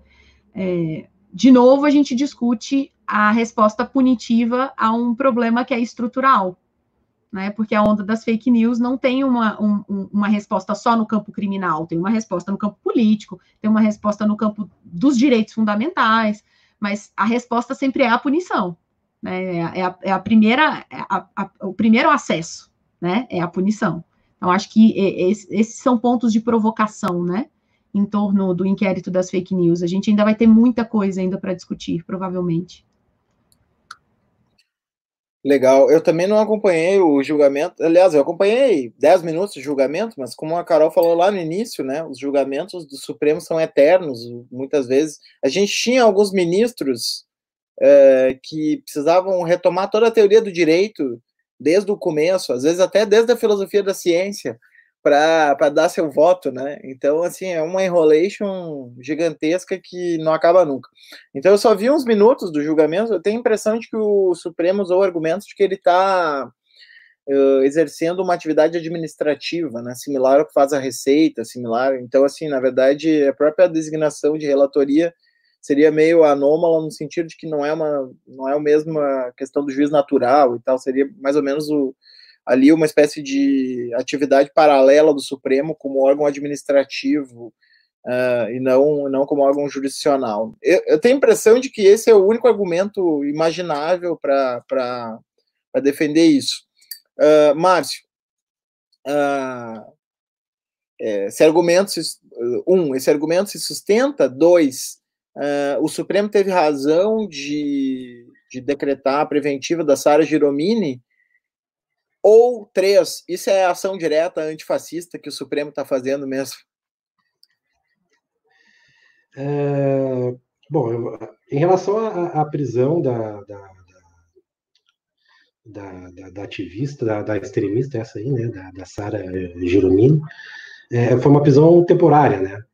e não foi uma, chegou a ser uma prisão preventiva. Eu não, eu não cheguei. Claro, existe uma toda uma discussão do nosso do nosso campo, da nossa área, sobre a constitucionalidade da, da prisão uh, temporária, que é essa prisão para investigação, né? O sujeito fica preso por cinco dias, os crimes hediondos é por 30 dias. O Supremo já, já, já entendeu, já julgou que é constitucional. Isso já foi discutido pelo Supremo e já julgou que era constitucional. Claro que é, a gente ainda pode continuar resistindo, né? Enfim, mas uh, isso aí, aparentemente está dentro da jurisprudência deles, né? Eu não, não, a prisão dessa Sara foi não foi na, na, nesse inquérito da fake news, foi no, no, inquérito que é o inquérito mais regular, né? Que é o instaurado pela PGR, e, e porque foi para o Supremo porque tem tem autoridades com foro prerrogativo de função que estão sendo investigadas, né? Uh, é, então, assim, é, aparentemente é bem mais regular do que esse queda da fake news, que realmente é excepcional, assim, né? Sobre o inquérito da fake news, é, olha,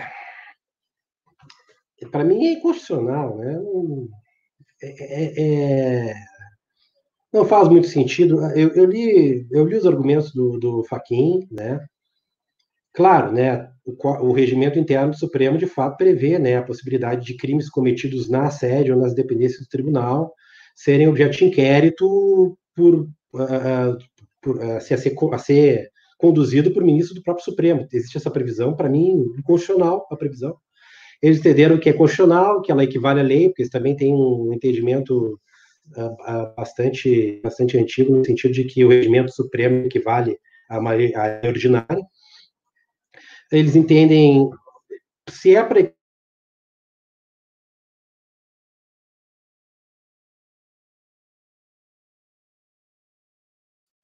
O Bolsonaro puxando o pé do Márcio aí. Provavelmente caiu de novo. É. Moisés, eu tenho que ir daqui a pouco. Eu sei. Gente, eu dou aula às nove. É. Pessoal, então, era exatamente isso que eu ia dizer depois que o Márcio fechasse. Que a gente está aí aproveitando os últimos minutos da, da Carol, talvez mais uns cinco, Carol, pode ser? O que pode, o ministro Supremo, ser o comandante de inquérito. Agora ele voltou. É, mas tá... Voltou um fantasma. Voltou? Agora sim. Agora voltou. Tá. Onde é que vocês pararam de ouvir? É, que tu estava achando estranho que o Supremo pudesse conduzir um inquérito.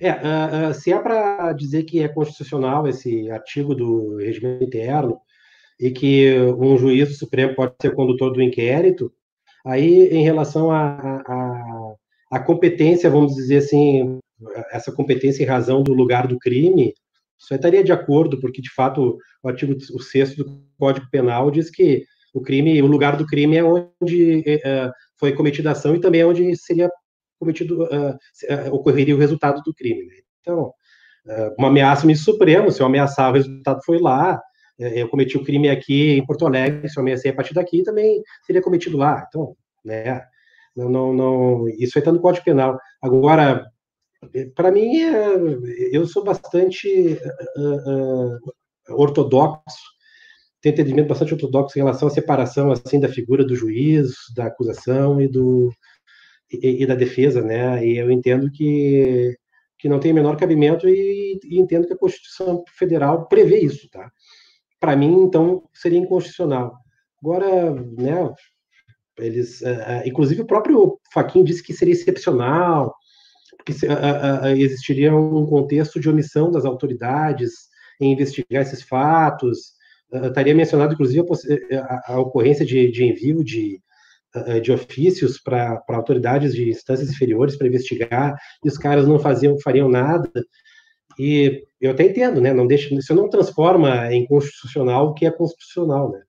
Mas talvez de fato exista essa omissão mesmo, e, e porque, enfim, você eu vou, contar até um episódio para vocês e para quem está nos ouvindo, nos vendo. A, a, eu, eu, esses tempos eu fui fazer uma oitiva numa delegacia de polícia, o delegado da, da Polícia Federal, da Polícia Civil, olhou para mim e disse que a súmula das algemas, aquela súmula vinculante que não permite que o, que o acusado seja algemado, a não ser que ele resista, teria sido comprada por 10 milhões de reais. Então, Tipo, cara, é, é um delegado da Polícia Federal que, que acredita numa história absurda, tá entendendo? Que, enfim, que corruptos teriam encomendado junto ao Supremo Tribunal Federal, comprado juízes 10 milhões de reais para serem presos, mas não algemados. Então, não faz o menor sentido, sabe? É uma coisa assim que... E, e o sujeito é um agente estatal, se aproveitando de um ato, de um ato assim, formal, né, do, da, da função dele, para dizer isso para um advogado, cara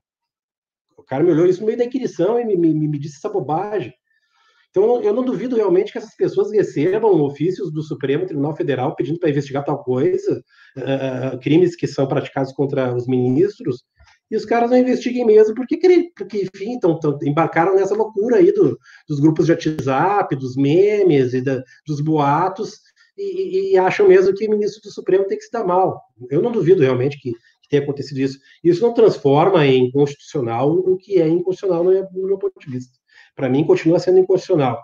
Agora, essa é a minha opinião, né? Agora os caras já estão decidindo aí que vale e tal. o que, que, eu vou dizer, né? Tá bem.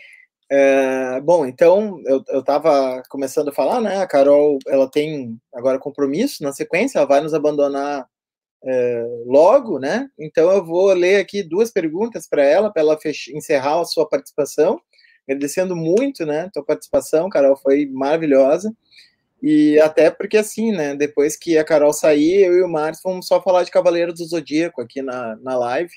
É, vocês vão se sentir mais à vontade para isso, né? vamos trocar o assunto aqui. É que o Márcio falou que o Bolsonaro. É, se, como é que é, Márcio? Bolsonaro, em geral, ele, ele acha que é o Rambo, mas na verdade é o Cavaleiro do. Não, como é que é?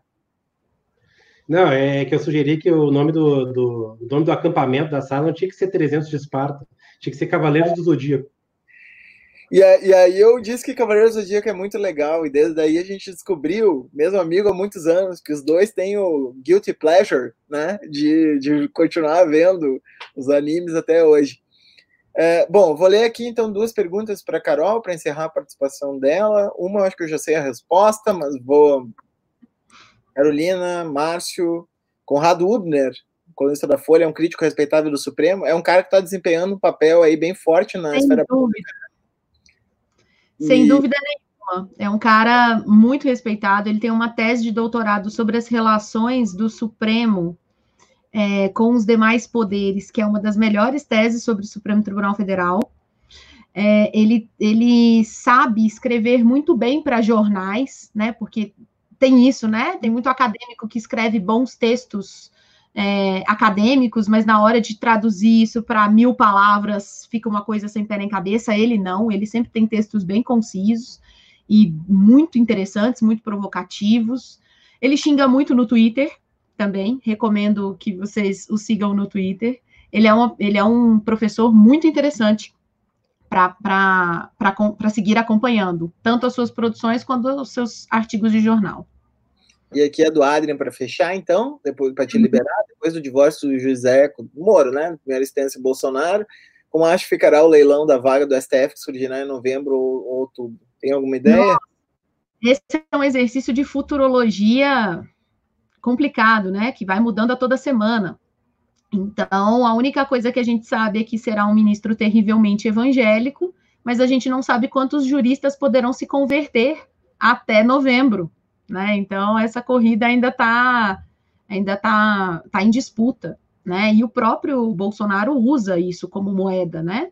Então, o tempo todo, ele já prometeu, prometeu para o Moro, prometeu para o André Mendonça, que agora é, é ministro da Justiça, é, então, é, a gente tem. Isso ainda, infelizmente, está tá fora de, de, de previsão. Né? A gente vai saber disso lá em, lá em novembro, né? Outubro, novembro.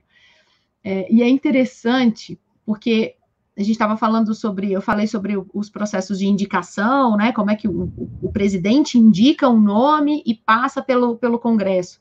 Mas como esse presidente chega a esse nome? E aí, os governos Lula e Dilma fizeram vários processos de seleção, então tinham entrevistas. Primeiro falava com o ministro da Justiça, passava pelo AGU, aí tinha um comentário: não, Fulano está entre os 10, não, agora só tem cinco, agora tem três. Era meio que um processo de seleção. E aí a gente vê hoje a qualidade das decisões do Supremo, a forma como as decisões são feitas. E aí a gente também questiona: ah, esse processo seletivo serviu para quê, né? É, é, como, é, como é que a gente pensa numa, numa melhor qualificação dos ministros do Supremo? Agora, o que a gente não pode tirar é o poder de indicação do presidente da República ao ministro, né, a, a, a cadeira do Supremo.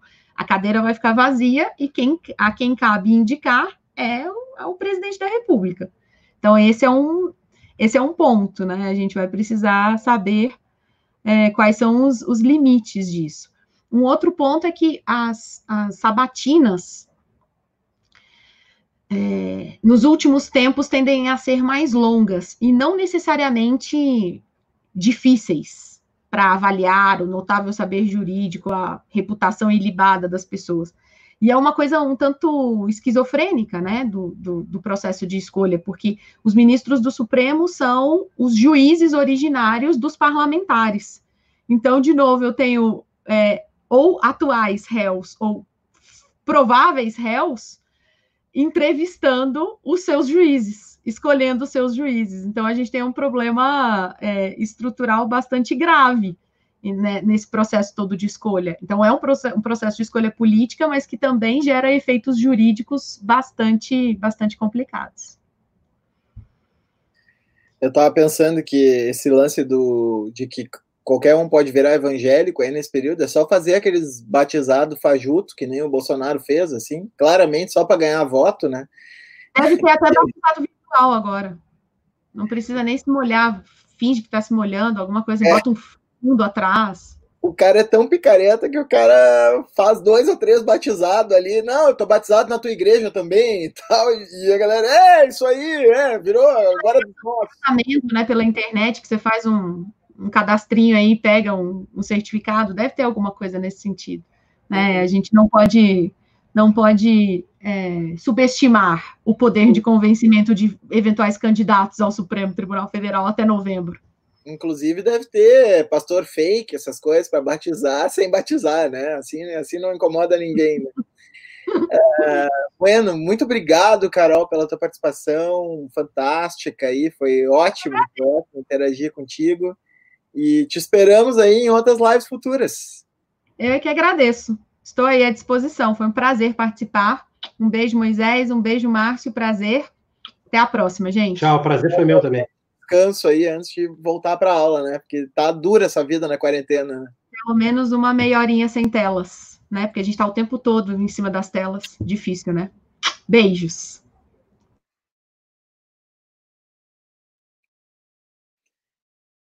E aí, meu, o que, que nós vamos falar agora? Não sei, cara, tu que está conduzindo aí, me pergunta que eu respondo, né? Tu sabe todas as respostas do que eu penso, né? Então, a gente pode fazer um teatro aqui, que tu acha? Pergunta é, Parece aqueles programas de autoajuda, assim, pergunta. Isso, não pode ser. Conta aquela piada que, tu, que eu adoro. Aí o cara conta, tá ligado? Já conhece a piada, aí tu, aí tu finge que ri de novo. Ah, muito boa, cara. Agora vocês estão, vocês estão liberados para avacalhar aí nos comentários que a gente está a gente tá aqui à disposição para é, tu... avacalhação. É, tu me mandou, tu me mandou alguns temas ali que tu disse que ia perguntar, acho que já falou sobre todos, né? Acho que o da, acho que o da, a, a pergunta da Cintia é boa. Vai lá. Ah, não, é, pois é, cara superfície, a questão toda do STF é real? é, uh, bom, usando como subterfúgio a questão do STF, olha, eu, eu, eu não consigo, assim, ver, ver as Forças Armadas embarcando, assim, numa, numa aventura do tipo, do tipo golpe clássico, assim, pegar e invadir o Supremo, e emitir um documento, decreto assinado, como fizeram, como eram os atos, os atos institucionais, né? Que eram assinados pelos comandantes das Forças Armadas, é, é, que eles chamavam de Comando Supremo da Revolução, e, e que tinha efeitos de emenda constitucional, né? Isso, esse tipo de golpe, assim, mais, mais cara dura, assim, tomando poder, eu não acredito. Isso é, seria, qual é o risco, né, assim, que, que, que a gente vê que as coisas acabam, né, evoluindo para muita gente falar sobre esse tipo de coisa, é essa interpretação do artigo 142 que permitiria uma intervenção pontual das Forças Armadas como poder moderador para dizer numa disputa entre dois poderes quem tem razão, seria um árbitro, né? E aí vai dizer assim, não, aqui nesse caso aqui quem tem razão, seria um sobrepoder, assim, troço completamente maluco, né, cara? Que não faz o menor sentido. Uh, se é possível esse tipo de, de, de intervenção, eu até conversei com, com, com, com Moisés sobre isso, né? A gente chegou a falar, né? Eu, eu acredito que algo assim seria tentado só assim num, num cenário assim de cassação de chapa pelo TSE. Eu, eu acredito que seria tentado assim como pelo próprio Bolsonaro, Bolsonaro tentaria, porque enfim, ele perdeu, ele está fora do governo, né? não é mais presidente.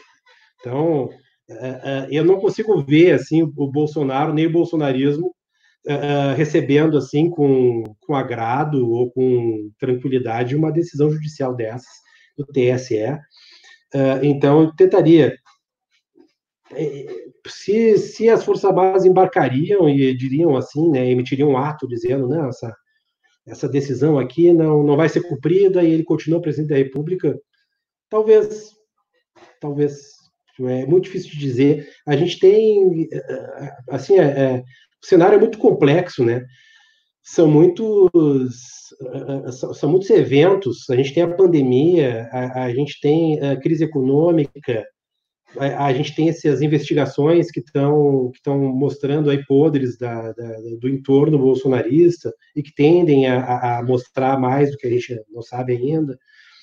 Então o cenário pode mudar, né? As coisas podem se modificar, enfim. É difícil fazer previsões. Acho que nunca foi tão difícil fazer previsões, porque a pandemia, por si só, ela traz assim um fator aí de imprevisibilidade aí para o futuro que é realmente brutal, né?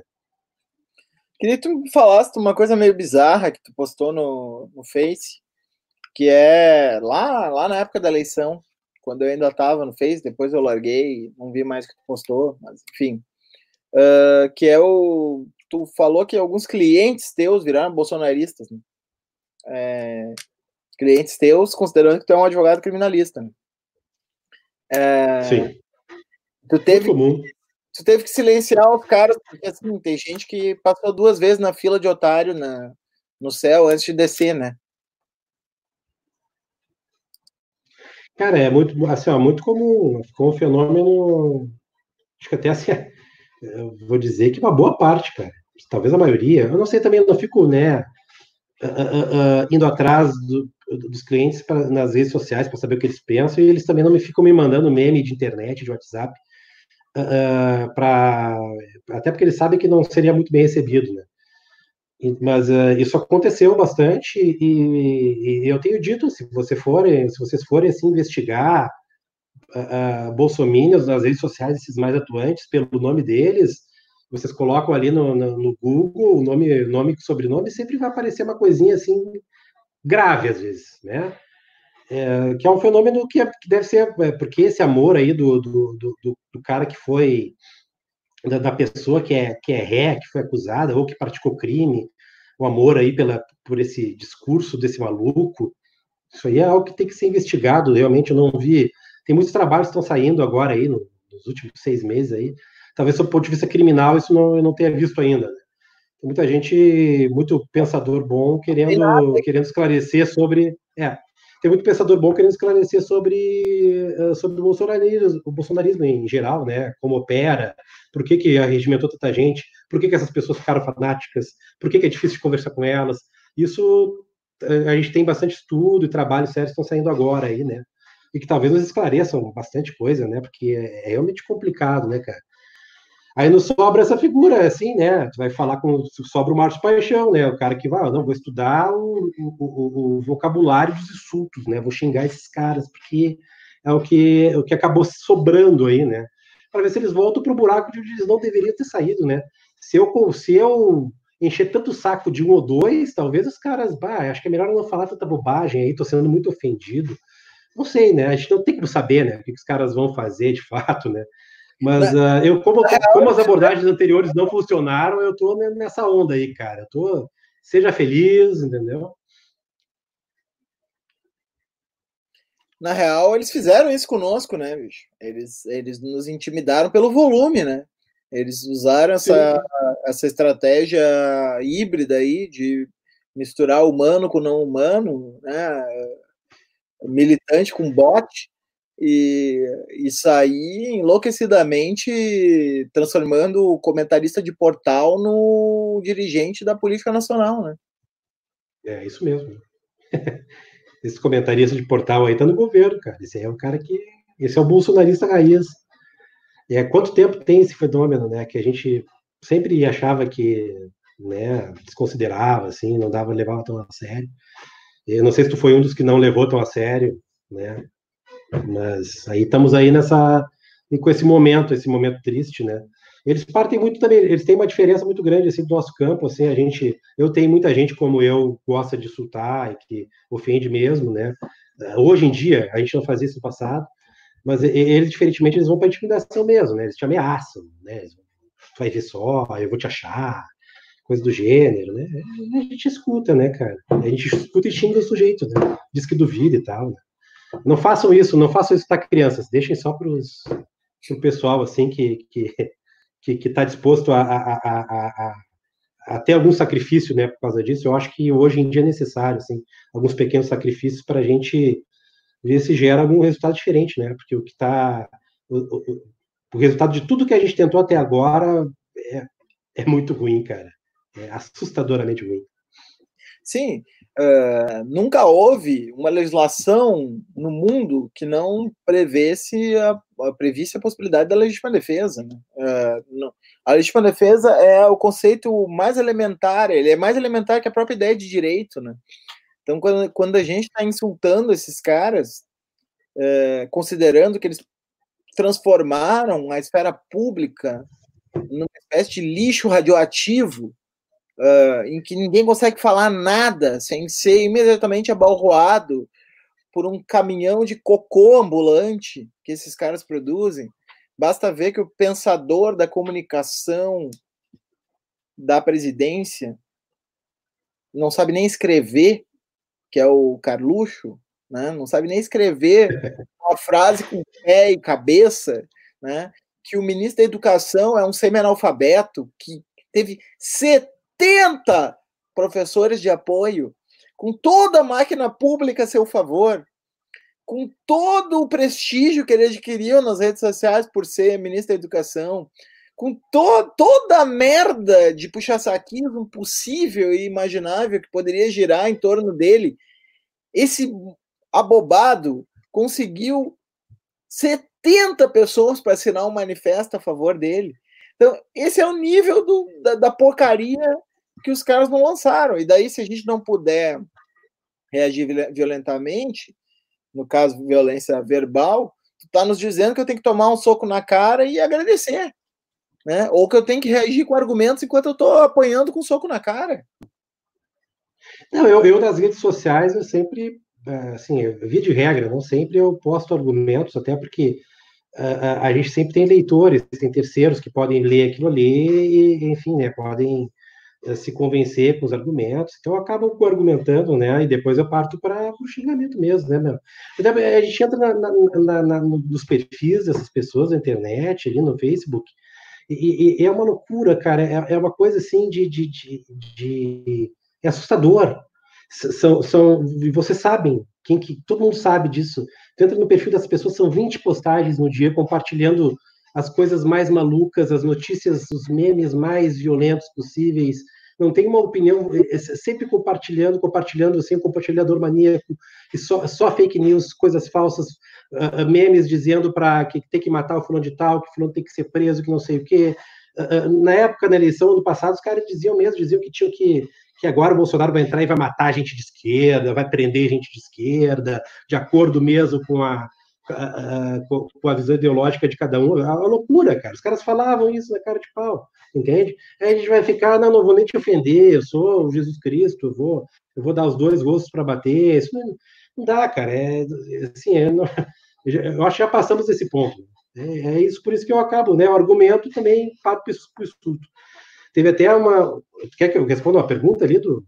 Não, uh, finaliza que daí tu entra na pergunta.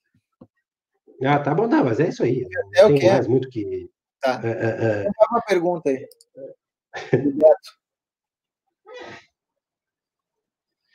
é, não, abra, não abrangeu porque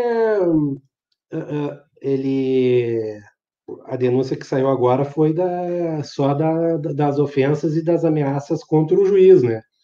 Essa, nessa ação penal, o, Alexandre de Moraes é vítima, né? E aí vai correr na primeira instância, essa ação penal. A investigação em relação a, aos crimes da, da, da, Lei de Segurança Nacional, enfim, pro, fazer propaganda, isso é uma questão jurídica muito interessante, né? Quais são os limites aí de, de enfim, da, se foi recebido ou não foi recebido esse artigo da Lei de Segurança Nacional pela Constituição Federal, quais são os limites da liberdade de expressão em relação ao discurso radical. Isso é algo que o Supremo vai ter que se deparar e a própria sociedade, aí, o meio jurídico, vai ter que debater. Uh, mas, assim, eu não conheço, né? É difícil dizer, cara, eu não conheço essa investigação, eu não sei quais são os elementos ali, né, da, também dessa, dessa, dessa investigação ali que está correndo contra esses deputados e, e também contra essa Sara, né? A gente não sabe o que foi encontrado no telefone dessas pessoas, na quebra de sigilo telefônico, na quebra de, de, de sigilo bancário. Pode ser que apareça uma coisa muito grave aí, né? Eu acho que sim, né? Eu acho que essas pessoas são. Essa Sara Winter aí, para mim, ela, ela recebe dinheiro para isso, entende? Ela se vendeu, assim, a impressão que eu tenho de todo o contexto é que ela se vendeu para isso. Inclusive, saiu na Veja uma reportagem sobre o documentário dela, dessa, em que essa Sara Winter aparece, dando uma entrevista dizendo que as pessoas pagam ela para que ela faça protestos. Isso na época que ela era que ela que se dizia feminista. Né? Então, tipo, ela já se apresentava como uma mercenária de protestos, assim, uh, tempos atrás. Para mim, o que me parece é que é o que está acontecendo hoje. Né? Ela, para mim, recebe uma, uma mesada de alguém para ficar fazendo essa, essas intimidações aí, agitando, etc. Né? Não sei que não sei que assim, aonde pensam que vão chegar com isso, né? Mas é... sim. sim. Não, então, pensando... então, só, só para concluir, só para concluir, é difícil opinar sobre essa investigação. Acho que quando a gente tiver mais elementos aí que forem uh, tornados públicos, aí vamos poder ter assim uma, uma opinião mais abalizada, né? Eu estou pensando como, como é, é, ruim a gente ser dependente nesse momento, uh, porque assim a legislação do, dos crimes contra a honra é uma legislação fajuta, né? Uma legislação assim que, na verdade, nem deveria ser criminalizado, meu ver, crime contra a honra. Deveria ser tudo passível de dano moral e pronto. Injúria, calúnia, difamação, a meu ver, nem deveriam ser crimes. Deveriam ser simplesmente ilícitos civis passíveis de, de dano moral. Uh, então é óbvio que maneira como se encontrou para lidar com isso foi uh, mitigando penas, criando alternativas de despenalização gerais e tal, que acabou fazendo com que sejam uns crimes meio fajutos, assim, esses crimes. Uh, então, se for por aí, a persecução penal desse, desse pessoal não vai dar nada. Que daí, aí não sai nada desse, desse negócio aí. Né? É, um, é algo que nem deveria estar sob a regência do, do direito penal. Agora, uh, se for para o lado da segurança nacional e organização criminosa, bom, daí uh, pesa um pouco mais a, a lei, né? Agora, assim, lei de segurança nacional, só pelo título, já, já existe uma, uma inversão da presunção de constitucionalidade.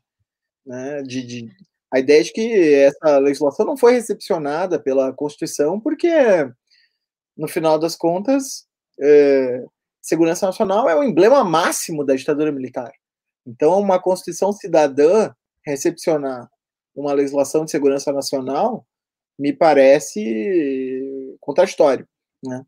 Então, assim, é, faltou talvez se construir uma, uma, sei lá, vou inventar um troço aqui agora, né? não me cobrem por isso, porque estou falando irresponsavelmente nesse momento, mas faltou inventar um troço tipo segurança democrática, alguma coisa assim, lei de segurança democrática, alguma coisa do gênero, que é basicamente para impedir, uh, sei lá, uh, iniciativas organizadas com vistas a destruir a democracia por dentro. Né, que possibilitem que os, uh, as instituições estabeleçam freios a esse tipo de, de iniciativa que visa destruir a democracia por dentro. É, no, no, uh, nos Estados Unidos, tem gente que não gosta, eu gosto bastante da, da, da, da, uh, da jurisprudência da Suprema Corte, assim, no, dos Estados Unidos, no que ela erra e no que ela acerta, né? Uh, nos Estados Unidos, uh, isso foi muito discutido na, na condenação de, uh, de 14 comunistas nos anos 40, 50, né?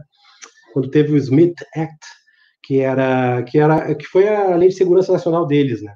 E por um dispositivo esses comunistas foram condenados por do, integrantes do Partido Comunista dos Estados Unidos, né? Eles foram uh, condenados com base no dispositivo semelhante a esse aí, né? Fazer propaganda de processo violento para tomar poder, né?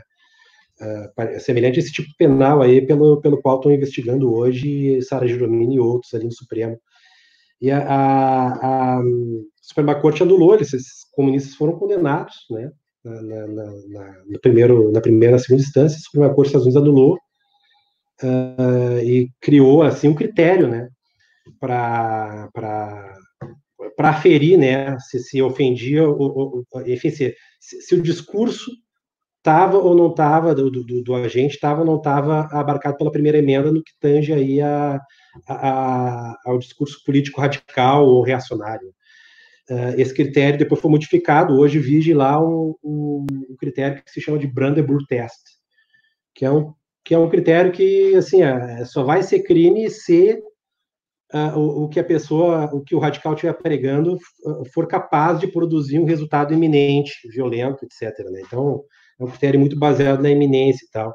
Na época, nos Estados Unidos, anos 50, isso aí, assim, pela parte conservadora, inclusive, da opinião pública, inclusive dos, dos, dos órgãos de imprensa, foi visto como ser uma derrota absurda, cara, do, do conservadorismo, deixar comunistas falarem, né?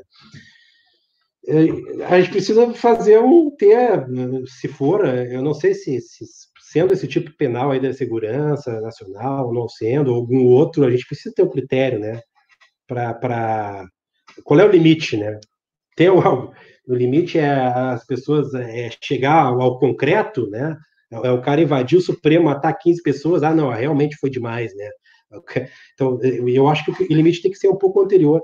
Eu eu até, eu até propus, já pensei em um critério que fosse, por exemplo, quanto mais alta, quanto maior fosse a graduação da autoridade pública, menor fosse a proteção dela, sabe, em relação a esse tipo de coisa, tá bem? Mas é, é algo que tem que ser pensado, que tem que ser raciocinado. A gente foi muito longe, né, cara? A gente está vendo coisas assim muito absurdas hoje em dia, no meio de uma pandemia que nos mantém em casa, que mata milhares e que hospitaliza outros milhares. Fica difícil, a gente está vivendo assim, situações realmente excepcionais, né? Fica difícil realmente assim da gente estabelecer esse tipo de discussão quando as pessoas já passaram muito dos limites esses bolsonaristas aí. Eu eu agora não sei como é que o Supremo, o Supremo certamente vai se deparar com esse assunto aí da, da estabelecer um critério, né? Uh, eu não tenho eu, eu, eu, tenho a mesma opinião que tu, Moisés, em relação à questão da constitucionalidade, da, da, da inconstitucionalidade da, dessa lei de segurança nacional. Agora, eu não tenho nenhuma dúvida que o Supremo vai dizer que é constitucional, né? Acho que já disse. Eu não sei se, se já enfrentou uh, uh, uh, esse artigo específico, né? Os artigos que ela. Que ela isso aí chegou ventilado para ser usado contra o MST na época do Fernando Henrique Cardoso, sabe? Então, assim, é, sim, é, sim, sim. é o outro lado também. Exato, é. Que é o Smith Act, esse dos Estados Unidos, né? Foi feito para criminalizar o comunismo e, e, e, conseguiu, né? As pessoas foram condenadas na primeira e segunda instância. E aí depois foi teve essa anulação aí, né? Na Suprema Corte agora algum eu não sei realmente eu não tenho assim uma opinião é algo que eu estou sempre pensando eu acho que eu acho aí que, que, que as pessoas que pensam uh, política e pensam direito no Brasil deveriam começar a pensar sobre isso, sabe? Eu acho que talvez tenha chegado a hora de pensar um critério e tal, né? E até para que seja que haja uma legislação sobre isso, né? Enfim, é uma legislação nova, a gente não conte com essa lei de segurança nacional, uma, uma legislação democrática que coloque um limite, né, nessa, nessa loucura do cara enfim, do, do, do cara ir para frente, pode o cara ir para frente do quartel? Não sei, talvez possa, sabe? Pedir o AI-5, pedir para que torturem um, um comunista? não sei, eu não tenho opinião ainda, mas eu acho que é algo que eu estou a fim de ouvir as opiniões, sabe? De começar também a, a, a formar a minha. Né? Mas algum critério tem que ter. Eu acho que já passou do limite, assim, do jeito que a coisa está. Vamos ver se tem mais alguma pergunta. Ulisses aqui, ó. A estratégia retórica do Bolsonaro. Ulisses, eu quero que ele seja apresentador de um programa de auditório aqui no, no, no transe ainda. Um dia eu vou convencer. Presta atenção nesse nome aqui. Ele vai aparecer no canal logo. A estratégia retórica do bolsonarismo parece querer defender que não há nada demais nem no exemplo do Márcio que está no STF. Parece que eles estão dispostos a afirmar isso. É, né? É, essa ideia de que liberdade de expressão é um negócio que é ilimitado e pode, inclusive, incluir uh, a própria destruição da democracia como parte da liberdade de opinião. Aliás, o, me parece que o que o Bolsonaro está perspectivando o conceito de democracia, né? Em que democracia e vontade do povo é basicamente tudo que ele pensa, né? Então, assim, é, é fácil de definir o que é democracia para o Bolsonaro. É o que ele pensa, né? Assim, é, que, que é democracia? É o que o Bolsonaro pensa, né? É, é o que o Bolsonaro pensa. É, eles não conseguem entender sequer a ideia de que existe um contrapeso institucional ao que eles, ao que eles pensam. Né? Quer dizer, o Supremo não está sendo antidemocrático quando ele define, def, uh, delimitou ou, ou, diminuiu os poderes do presidente da República. Ao contrário, ele está, na verdade, mostrando que existe uma democracia e o presidente não pode fazer o que quer, né? Então, assim, é, são conceitos tão elementares, né? E, e daí, o que dizer, Marcos, para um advogado que fala, que, que defende isso, né? É, daí só, só resta o insulto, né? Já pega é, horários aqui no embalo. Quando foi mesmo que Ives Granda. Quando foi mesmo que Ives Granda virou um grande jurista? Não, agora, não agora. Agora. Não, não. Pois é, tá tudo bem. Ah, cara, eu, eu não sei, às vezes eu fico achando que é deboche, assim, sabe? Que é, que é, que é, que é, que é, que é uma grande palhaçada agora, o Ives Grander e tal. Eu, eu acho engraçado também, todas essas interpretações do artigo 142, elas surgiram agora, né? O Supremo, o cara, o cara não escreveu um artigo 89 dizendo, olha só, cara, nova Constituição está dizendo que é poder moderador. As, ninguém falou disso lá atrás. Aí agora que o Bolsonaro está chateado, né? Ai, meu Deus, eu não pude indicar o, o, o, delegado da Polícia Federal. Uh, que horror esse Supremo Tribunal Federal, vai cair o mundo. Aí o cara tem mil delegados para indicar como diretor da Polícia Federal, tem que indicar o, o, cara que, que ele prometeu que é o cara que vai intervir mesmo no inquérito no Rio de Janeiro, etc. Tá, aí, aí ele perde essa chance dele, os caras ficam revoltadíssimos e aí aparece aí um cara com, olha só, não, eu já escrevi vários livros sobre a Constituição Federal e eu nunca tinha me dado conta que tem um poder moderador, olha só. O cara descobriu agora, né? O cara é, a, a própria, a própria. Isso aqui que o Morales botou é, o, é a definição do poder moderador para o Bolsonaro. Poder moderador, KKK. É isso aí mesmo, é. Aí, é... E, e, assim, cara, é, é o, o, próprio momento, né, a temporalidade dessa opinião jurídica já, já mostra o ridículo que ela é, cara, sabe? Tu, tu, tu pega e elege o cara que, que, que, que, o militarista, que é o cara que que vai intimidar dos outros poderes e tal, né? Aí depois disso, o cara é contrariado por outros poderes, aí aparece o jurista para dizer, vai, encontrei uma brecha aqui, cara. Olha só, aqui o cara, o, o, cara pode chamar o general, o amigo dele aqui, que vai mandar e vai dizer que é assim. Cara, que coisa ridícula, cara. Pega da golpe de uma vez, então, cara. Pega e entra lá com tanque e tal. Eles não, eles não dizem que foi que foi necessário, que foi maravilhoso. Pega e faz isso. Não, não, não, tenta passar esse estelionato, cara, que aí fica ridículo, né, meu? Aí eu troço. Aí é uma bobajada, né, cara? Aí. O cara, uma enganação, né, cara? É, é, é estelionato, eu não consigo ver, cara. A vontade que eu tenho é de, de, de, de iniciar o processo de, por estelionato, cara. Tá tentando enganar os outros aqui, cara. Com esse, com, com esse argumento que tirou da cartola, entende? Então não faz o menor sentido. Beleza, estamos nos encaminhando para o final. Valeu aí pelo pessoal que nos assistiu. Né? Já coloquei aqui o bannerzinho, assim, nos curta aí nas diversas redes sociais onde a gente tem canal. A gente vai voltar no sábado com uma live que eu vou anunciar os detalhes mais uh, logo logo adiante. Márcio, valeu. Márcio, tem uma última pergunta para ti antes de terminar. Uh, quem é mais forte, Saga ou Chaka? Como é que é? Onde é que tá? Onde é que tá? Não, não, vi, não veio aqui a Binha com a pergunta aqui no vídeo. Cara. Quem é mais forte? Saga de Gêmeos ou Chaca de Virgem? Cara, eu vou ficar com o Chaca. Sempre fui mais fã do Chaca, né, cara? o Chaca é foda, né? É, eu, eu, é, eu, gosto, cara, eu gosto mais. O cara, do... o, cara, o cara é próximo de Deus, não é? Não era isso? Então.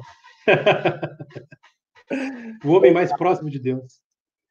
Valeu, gurizada. Valeu aí os nossos amigos que estão assistindo e o pessoal também que, que acompanha o canal. Obrigado aí pelos, pelos retornos ao longo da, da live. E obrigado pelo, pro Márcio aí pelo Yanni ou Laurel. Tá, não, aí é... Uh, então tá, obrigado aí pela, pela audiência, né? E voltamos aí no sábado. Nos, nos acompanha aí, sábado, 5 horas. Teremos uma nova live. Uh, já, vou, já vou adiantando um convidado aqui, vai ser o Marcelo Garbosa, que é político aqui do, do Rio Grande do Sul. vamos falar sobre sustentabilidade, decrescimento e essas ideias todas. Se você tiver interesse em, em acompanhar, uh, vem para cá e curta o canal, etc e tal. Eu não sei fazer esses troços de youtuber, acho meio cafona. Então, faça aí você, você sabe fazer esse troço, vai você. Valeu, Márcio. Vamos dar tchau aí pra galera. Valeu, Moisés. Tchau, tchau, obrigado por quem viu. Abração.